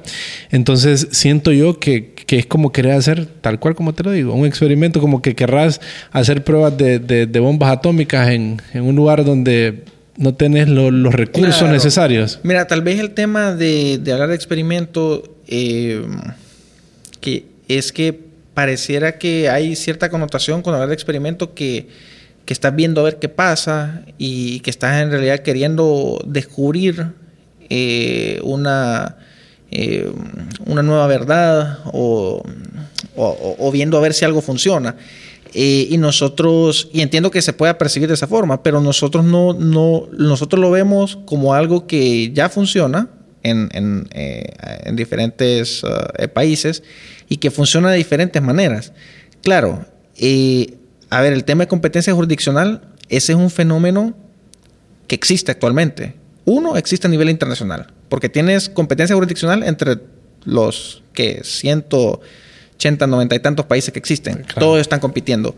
Lo ves en materia fiscal, lo ves en materia de talento humano, en materia de infraestructura. Entonces ya hay un elemento de competencia jurisdiccional y los países toman medidas para eh, ofrecer mejores condiciones y de esa forma atraer capital y atraer en algunos casos residentes. Entonces ya lo vemos funcionar. Lo ahí lo vemos funcionar en el macro. Luego lo vemos funcionar a lo interno. Por ejemplo, los países desarrollados tienen esquemas de descentralización muy elevados, sumamente más elevados de lo que nosotros tenemos. Ponte a pensar, Estados Unidos son 50 estados, hay una serie de competencia intranacional, todos los estados están compitiendo. Y la gente se está moviendo. Y la gente se está moviendo, se está moviendo a California, pasan a Texas, o de, California se pasan a, Florida. e incluso todavía debajo de los estados hay competencia entre ciudades, que si Los Ángeles, que si San Francisco, eh, ¿verdad? Que si Dallas, que Houston. Entonces, eh, nosotros ya conocemos la competencia jurisdiccional. Es un fenómeno histórico y es un fenómeno real que vemos todos los días. España tiene un sistema autonómico muy avanzado. Eh, Suiza tiene, si no me equivoco, 26 cantones ampliamente descentralizados, cada uno con su propio parlamento, con su propio policía, con su propio órgano de gobierno. Y entonces nosotros ya vemos y sabemos cómo funciona la competencia jurisdiccional. Entonces para nosotros no es tanto un experimento, sino copiar algo que ya existe y tratar de implementarlo eh, de forma exitosa en Honduras. Eh, a través de la descentralización política y económica del país que, reitero, no es... Eh, innovación es en el sentido de incluso en el que no se ha hecho en Honduras antes, pero creadas las sedes, el efecto y creadas múltiples sedes en Honduras, el efecto que vamos a ver es el efecto o el que se espera y que se esperaría. Mover mejores prácticas. Sí, pero el, el, efecto de competencia que ves a nivel internacional y a nivel de adentro de los estados, como el de los 50 estados de Estados Unidos que compiten y cada ciudad que compite, ese mismo efecto, esa misma dinámica la queremos replicar acá. Entonces no, no es como que estamos haciendo algo que, que, no existe, que nunca ha sido probado, ¿verdad? Y tenemos los ejemplos también de... Eh, esa ha sido la verdadera inspiración de las sedes, eh, copiar eh, las experiencias de otros países. En el caso de China, recuerda que también tienes un contexto político complicado. Hablamos de que existen instituciones extractivas, existe un status quo y cambiarlo es sumamente difícil. Imagínate China, China una dictadura comunista, o sea, en la época más oscura del país, si tú dices, Deng Xiaoping, hey, vamos a liberalizar China, ahora somos capitalistas, te matan, o sea, lo matan al pobre, los, generales lo hubieran, lo hubieran dado cegueta, como decimos aquí, eh, que entonces él dice, voy a invertir mi capital político no para cambiar todo el país, sino una pequeña zona. En el caso de Shenzhen, entonces, más allá de que dicen, no, que Shenzhen no se parece a la SEC, mira, es que eso entrando en los detalles, obviamente todos son diferentes. pero me refiero al proceso, que en vez de reformar un país completo, puedes empezar a hacerlo a través de una zona, invertir el capital político disponible para reformar una zona y que esa zona demuestre los beneficios de ese sistema y que se pueda ir replicando como fue el caso en China. Lo mismo hizo eh, Emiratos Árabes Unidos. Emiratos Árabes Unidos, bueno, la ley aparentemente, según lo, que entiende, no soy experto en la ley tiene cierto conflicto con los mercados financieros y los servicios financieros. Entonces ellos dijeron, bueno, ¿saben qué?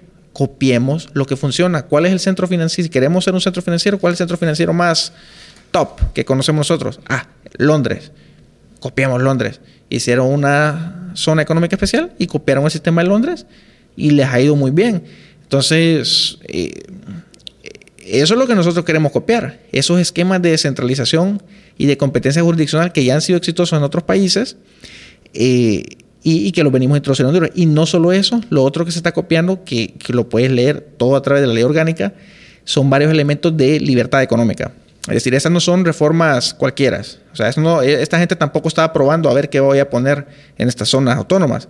No, lo que estaban poniendo es propiedad privada, libertad de comercio, eh, facilidad para emprender, o sea, libertad económica esencialmente. Son zonas que se utilizan para introducir instituciones de libertad económica que a lo largo del mundo han logrado, cuando son implementadas, eh, generar amplios niveles de riqueza y de reducción acelerada de la pobreza, como lo hemos visto en China. El proceso que hemos visto en China es un proceso de liberalización económica, en gran parte, no enteramente, pero en gran parte de cuando era un Estado comunista y hemos visto como más de 800 millones de personas han logrado salir de la pobreza. Y es lo mismo que hemos visto en los tigres asiáticos, es lo mismo que vimos pasar en Emiratos Árabes Unidos. Eh, y este simplemente es una forma de introducir esas instituciones de libertad económica que son las que permiten la generación de riqueza y por eso es que yo no lo veo como un experimento. Sí, yo lo, o sea, lo miro, creo que es innovador en el sentido que no se ha hecho antes en Honduras, pero no estamos haciendo nada que no se ha hecho antes. En, cuanto a, la, sustancia, como te digo, en cuanto a la, competencia jurisdiccional, que pues existe en todo el mundo, como vos lo mencionas, estoy de acuerdo con vos, eso no, no, se está experimentando nada en ese sentido. Y estás usando China bastante como ejemplo, ¿verdad? Pero sin duda ellos han sido con la centralización creando modelos distintos, o sea, con mucho control de parte del, del Partido Comunista, que es una dictadura como tú lo dices, haciendo una prueba en un lugar para ver qué sucede, como así literalmente como un control, ¿verdad? Viendo a ver qué sucede, entonces bastante controlado. Entonces, a donde yo lo veo esto como un experimento, en el sentido que nosotros sí estamos bien, no, no está bajo la, bajo la línea del Estado, con ver qué sucede en cada una de estas zonas que creemos, como ha sido el caso de la SOLI, donde definimos el régimen, ¿verdad? Y esto como aplica y, no hay libertad de creación de, de, nuevas leyes. Eh, pero en este caso esa forma sí cambia bastante. Y también se incorpora la figura de que son entes privados. Entonces, en realidad, abrimos a que cualquiera pueda venir a experimentar de cualquier forma con el control siempre del CAMP y del Congreso, pues que juega el rol que es quien las tiene que aprobar, aunque hay, hay, hay una área gris a mi criterio ahí de lo que se ha visto, en el sentido de que mm, hay cosas que no.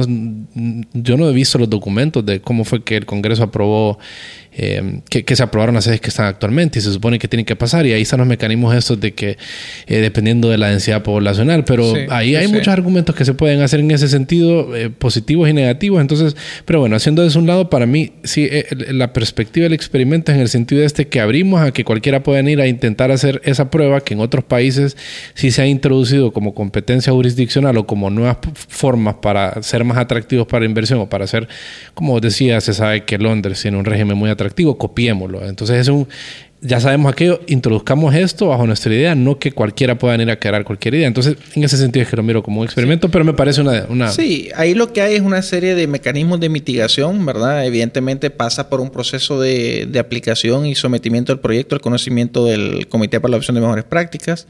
Es, eh, son proyectos auditados anualmente no son, como le llaman, un lienzo en blanco, sino que parten ya de la ley orgánica, pone límites eh, muy claros, la propia constitución e incluso, bueno, el código penal eh, y los tratados internacionales. Entonces, hay un ámbito de autonomía que está... Eh, está resguardando. Está resguardando y que está por lo menos lo que lo hemos estudiado a fondo, ya hemos mapeado hasta dónde llega y hasta dónde no, entonces conocemos un, eh, hay, un límite, por Sí, un límite, por así decirse. Entonces no es como, como lo que dice que, que, puede entrar cualquiera y hacer cualquier cosa, sino que hay, hay, mecanismos de control, incluyendo el Poder Judicial, que te reitero, no, o sea, va a estar sometido al control del Poder Judicial, eh, del CAP, de sus propios residentes, porque tiene que crear los mecanismos de que sus residentes ejercen el control.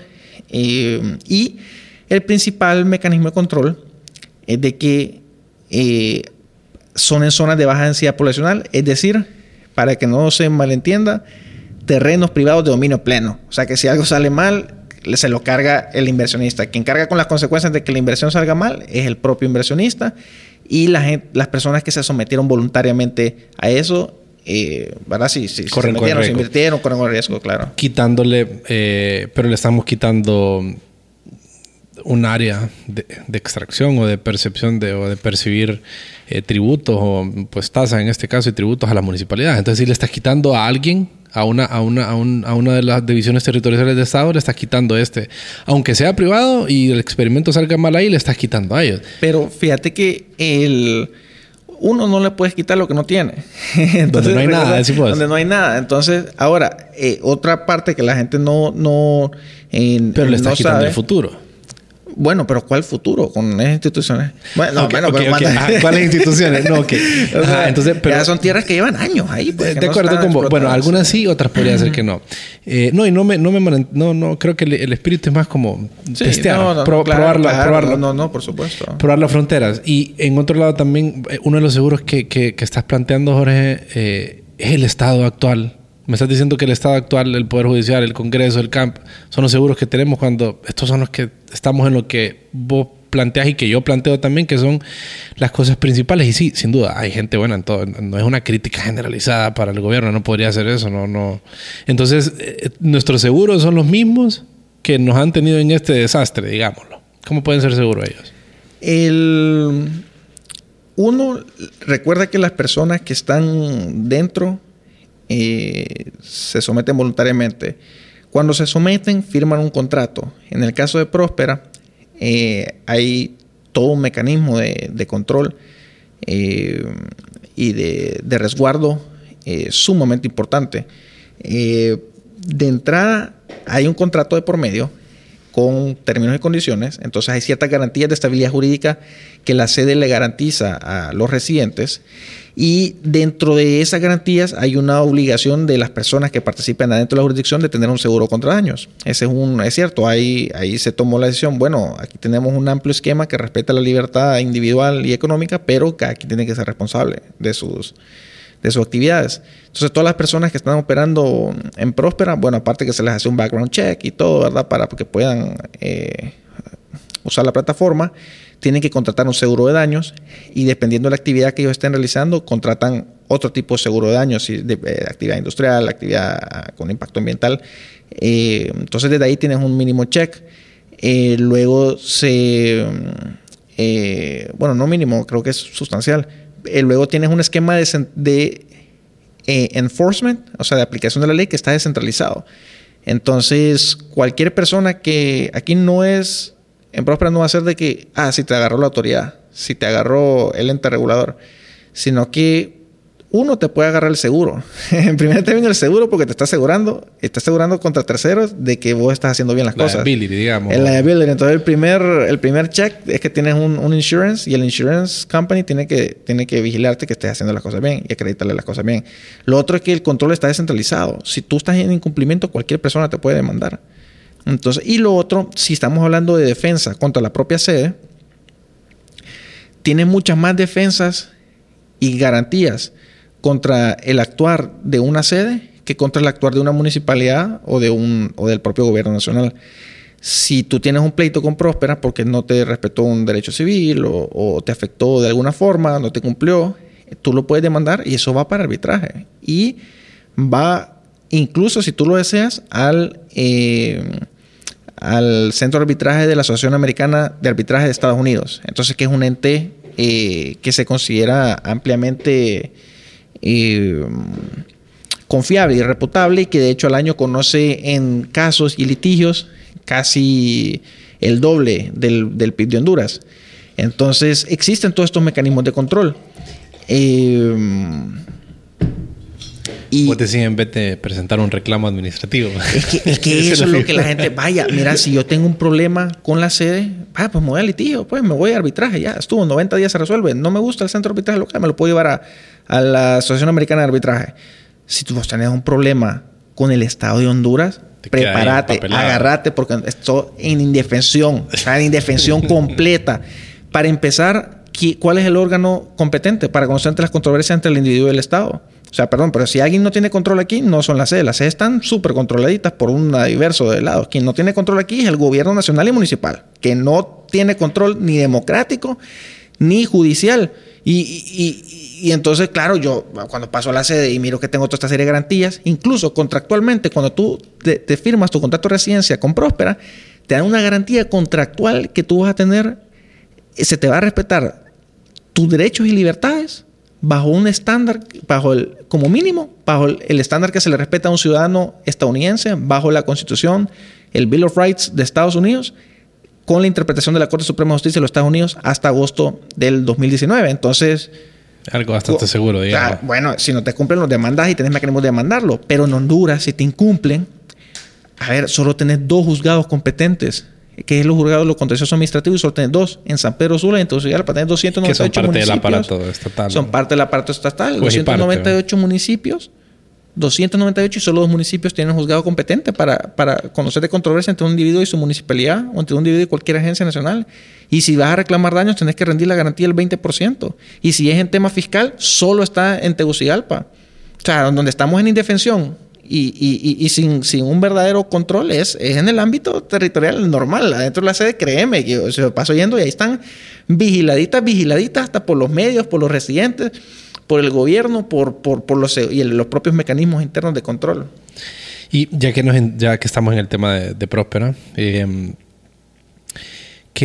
¿qué, nos puedes contar de Próspera, Jorge? ¿Qué, ¿Qué, actualmente se está sucediendo? ¿Cuáles son tal vez como las proyecciones, eh, empleados que hay, la inversión actual, más o menos? ¿Cuál es el panorama actual en Próspera? Sí, yo estoy sumamente optimista. Y más allá de Próspera por Honduras y las oportunidades que, están disponibles con el régimen sede. lo primero que eh, es importante que, que, creo que la gente sepa es que Próspera es una plataforma abierta al público. Es decir, no es un proyecto particular que, se están parando en el régimen sede. Claro, hay proyectos particulares del desarrollador, eh, un proyecto residencial que, tal vez lo habrán visto en, los medios, pero en realidad el Próspera es una plataforma disponible para todos. O sea, disponible para todos. Entonces, y concretamente lo que, por un lado, lo que tú ves ahí, claro, está el Beta Building, bello, un edificio de madera, están las primeras residencias Beta también de madera y están contratando una serie de, profesionales hondureños que llegan ahí a trabajar y exportan servicios a empresas uh, internacionales. Y ahorita hay aproximadamente 200 personas que son entre contratados directos de Próspera, entre gente que han, eh, internacional, empresas internacionales que han contratado hondureños, pero a través del régimen sede. O sea que son hondureños que eh, contrataron, eh, se vuelven residentes de Próspera bajo la figura esta de residencia digital que crearon recientemente. Los que contratan las empresas internacionales deben adquirir esa calidad. De hecho, como, como están ahí tanto tiempo, adquieren, hay dos tipos de residencia, una residencia física y una residencia electrónica. Entonces, si tú vas a estar trabajando de forma permanente, aunque no vivas adentro, tú tienes eh, categoría de residente físico, porque estás ahí todo el año trabajando 8 horas al día, hasta 12 horas. Eh, todavía no están lista la, la, zona habitacional, están preparándose las primeras para que estos mismos trabajadores pasen a vivir y trabajar en la misma, en la misma sede. Em, y luego tienes una serie de contratistas que están avanzando con los proyectos de desarrollo, los hogares. 200 eh, empleados, decimos, 200 personas más o menos. 200 personas que están trabajando eh, a través de diferentes formas. Unos con Próspera, unos son contratistas, otros son empleados directos y otros empleados de empresas internacionales. Pero lo más emocionante es que hoy día cualquier proyecto empresarial que queramos lanzar o que cualquiera, cualquier empresario hondureño quiera lanzar, siempre y cuando esté en una zona de baja densidad poblacional dentro de los departamentos costeros, se puede adherir bajo el marco eh, o el régimen de próspera. Si tú ves el régimen sede, el régimen sede te dice que, la sede debe administrar una serie de funciones. O sea, les asigna registros de la propiedad, les asigna temas de seguridad, les asigna administración fiscal. Eh, y tutela de marcos normativos, tienen que hacer los marcos normativos. Entonces un empresario que quiere canalizar una inversión dice, uy, pero yo lo que quiero es... Hacer uso de esta... dice, yo lo que quiero hacer es exportar, yo no quiero ponerme a, desarrollar ¿verdad? registros de propiedad o eh, marcos normativos, yo lo que quiero es un ecosistema amigable para exportar o para hacer X o Y, un desarrollo residencial, lo que cualquier iniciativa empresarial. Entonces Próspera ya te lo da todo armado, ya tiene todo el esquema institucional del régimen sede más el esquema individualizado de Próspera con sus normativas, su administración, todos los servicios asociados. Entonces tú puedes desarrollar un proyecto aquí en San Pedro Sula, por ejemplo, si yo tengo que 20 manzanas, quiero hacer un, un proyecto, quiero lotificar esta parte y esta otra parte quiero hacer una torre de oficinas o lo que sea, tú puedes adherirlo a Próspera. Y tú puedes eh, hacer ese desarrollo siendo el propietario enteramente eh, bajo el régimen especial de Próspera. Y obviamente todos los beneficios que eso consigue. Puedes importar eh, libre de impuestos, puedes, para esa industria particular, puedes hacer compras al mercado nacional eh, sin el 15, pues los permisos de, construcción y licencias ambientales, todo eso sale mucho más. Es que eso, es más allá del tema fiscal, Es, la eficiencia burocrática que te salgan las cosas. Los permisos. Los obtener, permisos. Obtener los servicios del Estado. Sí, si antes te tardabas ocho meses en sacar entre permisos de construcción, o, más, a veces hasta años, permisos de construcción y licencias ambientales, eh, hoy lo sacas rápido. Y bueno, y que es carísimo. Si tú te vas al Doing Business eh, una, una, construcción en promedio en Honduras te toma el 11% del construction budget. O sea, de lo que te cuesta hacer una construcción en Honduras, en promedio el 11% se va en tasas. O sea, que lo que pagan los bomberos, a la municipalidad, a la, Todo, al y me tenés que repartir. Ni los conozco a ellos. No, es increíble. Porque me si vos querés hacer algo, tenés que repartir billetes con toda la institución del Estado. Entonces, entonces todo eso te lo puedes quitar. Y, y, bueno, aquí es de, si el desarrollo no es que Próspera va a desarrollar todo el país, es que todos tenemos que, entrarle, pues qué idea de negocio tenemos vos, qué idea de negocio tiene el otro, cómo vamos a generar riquezas ahora que tenemos un régimen especial que nos da las condiciones y nos quita los obstáculos que tradicional históricamente hemos tenido y que nos ha impedido desarrollar estos proyectos. Sí, sí, sí, sí. De acuerdo con vos, interesante. Y em, para, para, para ir cerrando, Jorge, eh, ¿Vos qué, qué, cambios le harías vos a, la ley orgánica de la, de las sedes 120-2013? Bueno, el, evidentemente el tema de la expropiación, eh, yo, a ver, todavía recuerdo cuando la primera vez que leí la, la ley orgánica y, leí esa parte y dije, bueno, no, puedo decir aquí en el, espacio abierto. el espacio abierto lo que dije, pero... ¿No te gustó? No, no me gustó y pensé que, que afectaba la propia misión de lo que se trataba de hacer. Claro, que es la protección de la propiedad. Es la protección de la propiedad, de la propiedad privada eh, y, de, y, de, y de vender esto al público, ¿verdad? Como una iniciativa en la que todos pueden participar para desarrollar y cambiar Honduras. Entonces, desde que lo vi, yo sub, mira, es que me acuerdo aquí todavía siete, ocho, hace ocho años que lo vi, dije, this is gonna be a problem. Dije yo cuando lo vi, ¿por qué pusieron esto? Ahora, dicho eso, eh, si tú lo quitas, eh, el tema de expropiación no es algo de las sedes. O sea, es una facultad constitucional del Estado y que yo soy crítico y lo, lo, he hecho abiertamente, pero esencialmente cualquier cosa que el Estado considere que es de necesidad de utilidad pública te puede expropiar, ya sea por temas de reforma agraria, eh, ya sea por temas viales. Eh, viales, de infraestructura, lo que sea, al final se vuelve bien genérico y tiene una serie de, de normativas. Bueno, algo que la gente no sabe es que la ley de zona libre te contempla expropiación te contempla, eh, los últimos artículos de la ley de zona libre te dice si el Estado considera que es necesaria la expansión o de necesidad o interés. Dice, de hecho lo, lo dice, declárese de utilidad pública la expansión de la zona libre. Si el Estado considera que expandir una zona libre es de interés nacional, te puede expropiar. O sea que podría ser que es como un, como una, un default o algo que permanentemente se le pone a ese tipo de regímenes y se fue ahí. Más que en el espíritu mismo, diría. De, Y no es solo a los regímenes, es a todo. Porque, y, bueno, tenés una ley de expropiación forzosa. Las municipalidades pueden declarar que algo es de utilidad pública y pueden imposar tu proceso de expropiación a través de la ley de expropiación forzosa. Entonces, si, aún si vos le quitas ese precepto, digamos que se lo quitas, reformamos la ley orgánica y se lo quitamos ¿Vos crees que el Estado no te puede...? Siempre el Estado te puede expropiar siempre y cuando considere eh, que sea de utilidad o necesidad pública y que sea declarado de esa forma. Dicho eso, quiero aclarar de que la sede no puede expropiar por sí misma. Es decir, una sede no puede expropiar por sí misma afuera de sus fronteras. Adentro de sus fronteras, eh, como te digo, ya ellos ejercen jurisdicción y hay un mecanismo de expropiación y de hecho eh, compensan hasta el 200% de cualquier expropiación que se haga adentro de su jurisdicción. Eh, que ningún gobierno en el mundo ofrece ese, ese nivel de garantía y protección del, del, derecho de propiedad. Pero a nivel de expandirse, eso solo lo puede hacer eh, a través del Estado de Honduras. Y el CAMP ha emitido una normativa en el que ha dicho esencialmente, te, de hecho eh, te, la puedo compartir, que solo va a autorizar proyectos de expropiación eh, relacionados a la sede cuando la propia sede sea la desarrolladora. Perdón, cuando, la propia, cuando el propio Estado sea el desarrollador. Es decir, o sea, el, sede, el, Estado podría desarrollar una sede. El Estado puede desarrollar una sede, las municipalidades pueden desarrollar una sede. Si una municipalidad dice, hey, yo ocupo más facultades autonómicas, puedes eh, adherirse al régimen sede.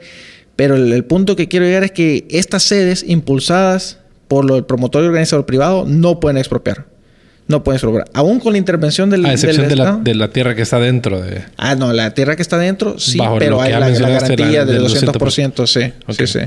Y por supuesto, las cartas constitutivas de Próspera Ciudad Morazán han prohibido la expropiación para expansión, han emitido resoluciones, eh, incluso Próspera ha ofrecido eh, firmar un convenio de, eh, de entendimiento vinculante con cada una de las municipalidades en las que opere, en el que se compromete contractualmente a nunca ni siquiera, o sea, como por una garantía adicional, ya de por sí no puede, pero como una garantía adicional eh, ejecutable por los municipios o por los residentes, eh, de, no participar ni beneficiarse indirectamente de, cualquier tipo de expropiación. Obviamente por, por, el conflicto político ahorita no, no han querido firmar eso. Pero no, ninguna de estas sedes va a expropiar. Creo que eh, sería algo nocivo. Legalmente solo una sede, ahorita legalmente, solo una sede impulsada por el propio Estado de Honduras eh, eh, se podría llevar a cabo un proceso de expropiación, pero, pero no, como te digo, ese, ese sería un punto que cambiaría la ley orgánica. Y lo otro, tal vez, es que aclararía el tema de eh, el tema que hemos hablado, la soberanía, que el secretario técnico y el CAP no pueden ser legisladores. O sea, a mi juicio ellos no pueden ser legisladores y que no son, no, no, no, no tienen esa autoridad, la ley orgánica no se las, no se las otorga y que eh, debe cada sede crear su propio órgano legislativo en donde estén representados sus residentes. Eh, y que sea a través de ese órgano de representación que se emitan las normativas de la sede, porque eso es lo que estamos hablando de un ejercicio de poder eh, eh, de poder autonómico, ¿verdad? O de autonomía funcional administrativa que le concede la Constitución de la República. Eh, creo que esa es una parte que se pudiera aclarar, no tiene ¿verdad? ni que ser mucho, pero decir de que hey, ¿verdad? los residentes son en quienes está depositado el, poder de el poder legislativo. Claro, el, el, secretario técnico es electo cuando, cuando hay una mayor densidad poblacional, pero me parece que es un ámbito que se puede fortalecer, ¿verdad? Para, para aclarecer ciertas... Sí, porque ahorita las sedes crean sus propios órganos. Próspera creó su propio órgano de representación política local, que es el Prosper Council, en donde la gente elige a los consejeros locales. Eh, y toda la normativa que apruebe el council, una vez que sea de a partir del 2025 o que tenga 10.000 personas, pasan a un referéndum. Es decir, por eso es que te digo que la soberanía la ejerce la población, porque si el, en Próspera se aprueba una normativa, esa normativa pasa un directamente a la población, pasa a un referéndum y la población la puede vetar. Asimismo, la población puede forzar referéndums sobre si algo no le gusta una normativa. Sobre normativa que ya está creada, digamos. La puede, sí, que normativa ya está creada la puede forzar el referéndum. No como Honduras. Honduras no puede no forzar un referéndum. Puedes meterla la, la iniciativa de ley que no, no, no le hacen caso. Pues, para hacer un ¿A referéndum. No hacen caso aquí, ah, no, a nadie. Entonces, oíme, decime, pucha, si me va a decir que ¿dónde tengo más soberanía yo? En el territorio nacional donde aprueban cualquier cosa y uno no sabe ni qué, ni qué está pasando. O en Próspera que cada vez que apruebe algo me va a caer mi notificación y me va a dar la oportunidad de decir sí o no. Y que, y que si, o, o lo que ya existe, si no me gusta, yo puedo asusar a la gente, eh, vamos, y vamos a agarrar el 5% de movimiento y vamos a meter, aquí están las firmas. No es obligatorio, pero no es, no es que eh, a, a, peticionar a ver si autorizan el referéndum. No es que si yo tengo el 5% es a la fuerza y si no me lo hacen me voy a las cortes. Y las cortes lo obligan. Las cortes me refiero al de arbitraje. el, arbitraje. El, mecanismo que hablamos sí, el mecanismo, el, sistema arbitral lo obliga a celebrar ese referéndum. Y tener segunda vuelta para el secretario técnico. O sea, no tenés segunda vuelta ni para los alcaldes, no tenés segunda vuelta para el presidente, pero tenés segunda vuelta para el secretario técnico. Entonces el, el Ejecutivo siempre va a ser una persona que cuente con una aprobación mayoritaria eh, y el otro mecanismo importante es el del ombudsman. Mira, vos ves el, ombudsman nacional, el Comisión Nacional de los Derechos Humanos, y sabemos que no tiene, eso es un órgano bonito, o sea, es solo puro por decir que existe, pero no tiene una verdadera funcionalidad de tutela de los derechos humanos. Si vos ves las facultades que dice la ley, dice, y te lo cito textualmente, crear una mística crear una mística nacional de protección de los derechos humanos mediante seminario. Oíme, crear una mística nacional, wow. Y el, el, ombudsman, porque Prospera tiene un ombudsman local que lo elige la población, es democráticamente electo y democráticamente removible, no solo tiene facultad para acceder a información clasificada, es decir, acceder a los, documentos internos eh, de Prospera C y del promotor y organizador si piensa que, que hay, hay criterio legítimo eh, para una violación de libertades civiles, puede acceder a información confidencial y si encuentra méritos, puede demandar a la propia sede en representación de los, de los residentes. Eh, o sea, eso es un ombudsman de verdad.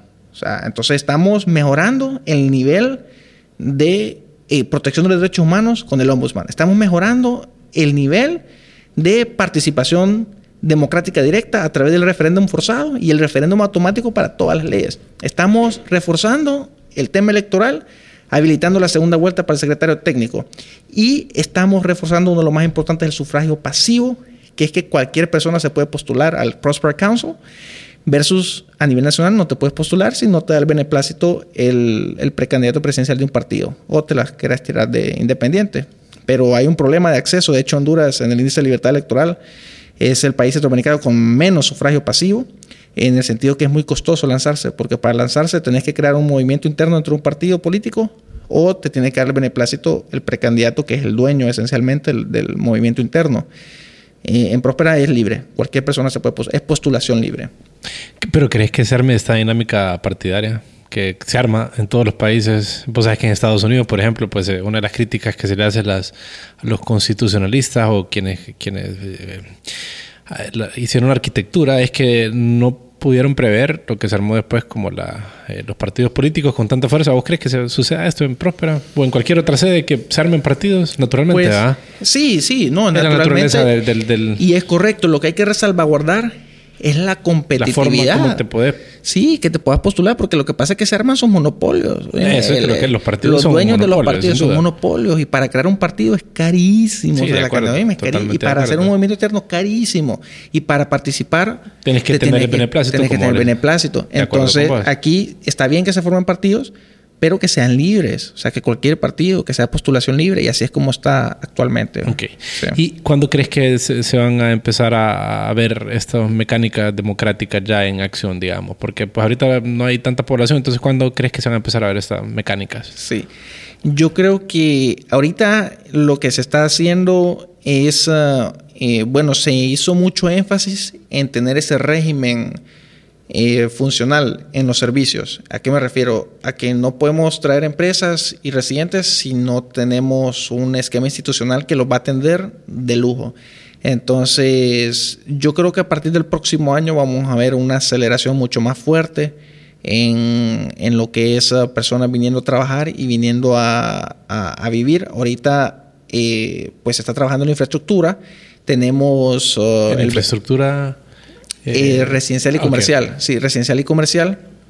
O sea, eh, edificios. Edificios, más que todo por la demanda, porque está el, Beta Building, que es un, edificio donde la gente llega a trabajar, pero está, está ya llegando al, al, tope. Entonces hay que habilitar las viviendas y hay que habilitar los otros espacios.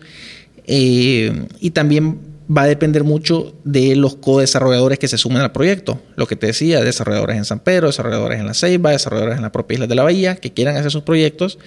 en la medida que más gente se vaya sumando, pues más, ah, más rápido va a ir avanzando la, jurisdicción, porque como les digo, el, desarrollo de Honduras depende de todos nosotros. No es que el Próspera o Morazán o ellos, cada uno está haciendo, cada sede está haciendo su inversión y está habilitando un marco institucional de desarrollo. Pero nuestro deber, creo yo, nuestro, si queremos desarrollar el país, es que todos nos involucremos y veamos cómo, cómo podemos eh, atraer inversión, generar negocios, generar empleo y participar. Eh, pero sí, concretamente a partir del siguiente año creo que va a haber una, una explosión de interés más porque se muere el año electoral y, y, creo que toda esta tormenta mediática se va a calmar. Eh, y, y para ese momento la idea es tener ya la infraestructura habilitada para poder recepcionar toda esta... Eh, porque ahorita la demanda ya está superando la infraestructura instalada, entonces hay que habilitar en la medida que va subiendo la demanda. Y que de hecho, lo que te decía al inicio, la demanda ha venido subiendo, tanto en interés de inversionistas como en interés de trabajadores, y creo que solo va a ir más para arriba todavía después de las elecciones, que se acabe esta, este ambiente de incertidumbre que nadie sabe qué, va a pasar en noviembre.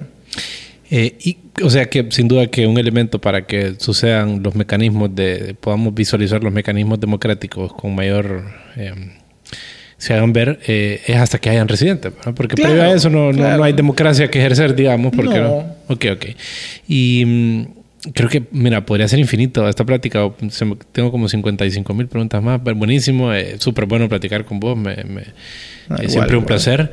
Y me gustaría que, que, que, compartieras un par de algunos libros, algo que, que ha sido parte de tu formación, cosas que, que apunten hacia conocimiento eh, de, de, del tema relacionado con las sedes y con, con la competencia jurisdiccional, lo que tengas en mente ahí, un para ahí. Sí, no, mira, el, bueno, uno es el, el que les mencioné, Frederick Bastiat, eh, creo que es un, básico, un intro para los estudiantes de Derecho. Eh, si les interesa conocer eh, y que ese base tiene un enfoque de protección de los derechos individuales, si les interesa conocer más de procesos de mercado, pues un libro introductorio es uh, el de Henry Hazlitt, ¿verdad? Economía en una lección. Ya si, te, si querés entrar más a fondo, yo te recomendaría James Buchanan, premio Nobel del 86, 87, no recuerdo, pero James Buchanan es, bueno, es un héroe personal y, él lo que hace, bueno, él desarrolló la teoría de la elección pública en el que dice que los políticos no se mueven por el bienestar social. Los políticos, al igual que los actores privados, se mueven por su propio interés. Entonces, dando ese, por, dando ese hecho... De acuerdo con él. dando esa premisa, él te desarrolla diferentes marcos analíticos. Sistemas de incentivos. Sistemas de incentivos de cómo, pero cómo proteger al individuo. Entonces, él, eh, hay un libro que me fascinó, que lo utilicé para los estudios del Código Tributario, que es eh, El Poder Fiscal. Eh, fundamentos analíticos de una constitución fiscal, es decir, cómo controlar el poder fiscal del Estado y él te va poniendo diferentes mecanismos de control constitucional sobre el poder fiscal y cuáles son los efectos eh, posibles que eso suceda. Entonces, eh, ayuda mucho, particularmente en este tema que ahora tenemos un régimen especial que nos permite crear gobiernos locales, estudiar a Buchanan, porque Buchanan te da todas esas alternativas constitucionales que tienes para regular y controlar, controlar y organizar el poder público y que fue muy exitoso. De hecho, en Estados Unidos él eh, se utilizó mucho para las reformas de las constituciones estatales. Entonces, algunas eh, de las que él propone son, eh, y que de hecho Próspera las adopta en su propio charter. por ejemplo, está, hay un techo, hay un techo que es del 7.5% del PIB eh, es un techo de recaudación fiscal dentro de Próspera. Esa es una recomendación que hacía James Buchanan en uno de sus libros. Es decir, que nunca la recaudación fiscal dentro de Próspera puede superar el 7.5% del PIB de, la propia jurisdicción. Hoy, bueno, yo a me gustaría replicar eso al resto de Honduras, porque no lo clavamos que Honduras nunca puede tener un ingreso fiscal en, en global superior al 18%, al 19%, al 20%. Pongámosle un límite, pongámosle un candado, o es que puede ser 18, 10, 35, ¿dónde, dónde están los límites? Pongámosle un candado. El otro es el tema de referéndum para aprobar impuestos. Eso lo aprobó el Estado de Colorado. Y una serie de mecanismos, ¿verdad? Que, de control del poder. También a, nivel de cuáles reglas son constitucionales y cuáles reglas son legales y cómo puedes hacer ese eh, interplay, para así decirlo, por la jerarquía, tal vez. Sí, por la jerarquía y de cómo te da diferente. Es lo que te hace, en esencia, para resumir y, concluir, te da, te da diferentes esquemas de control constitucional y te analiza eh, sus efectos y resultados bajo la premisa de que cada una de las partes actúa en su propio interés. Ya, ya, Sí. Entonces, full recomendado. James Buchanan. Eh, gracias por tu tiempo, Jorge, y ojalá que pues todo lo que hagas y tus proyectos sean, sean un éxito. No, gracias. Igualmente te felicito y, eh, por, por, por, la iniciativa. Creo que es muy enriquecedora para, eh, para Honduras. Y pues nada, ha sido un placer estar aquí con vos. Te agradezco mucho la invitación. Igual, igual. Cuando tengas algo más que querrás compartir, este es un espacio abierto. Que estés bien. Buenísimo, gracias, gracias.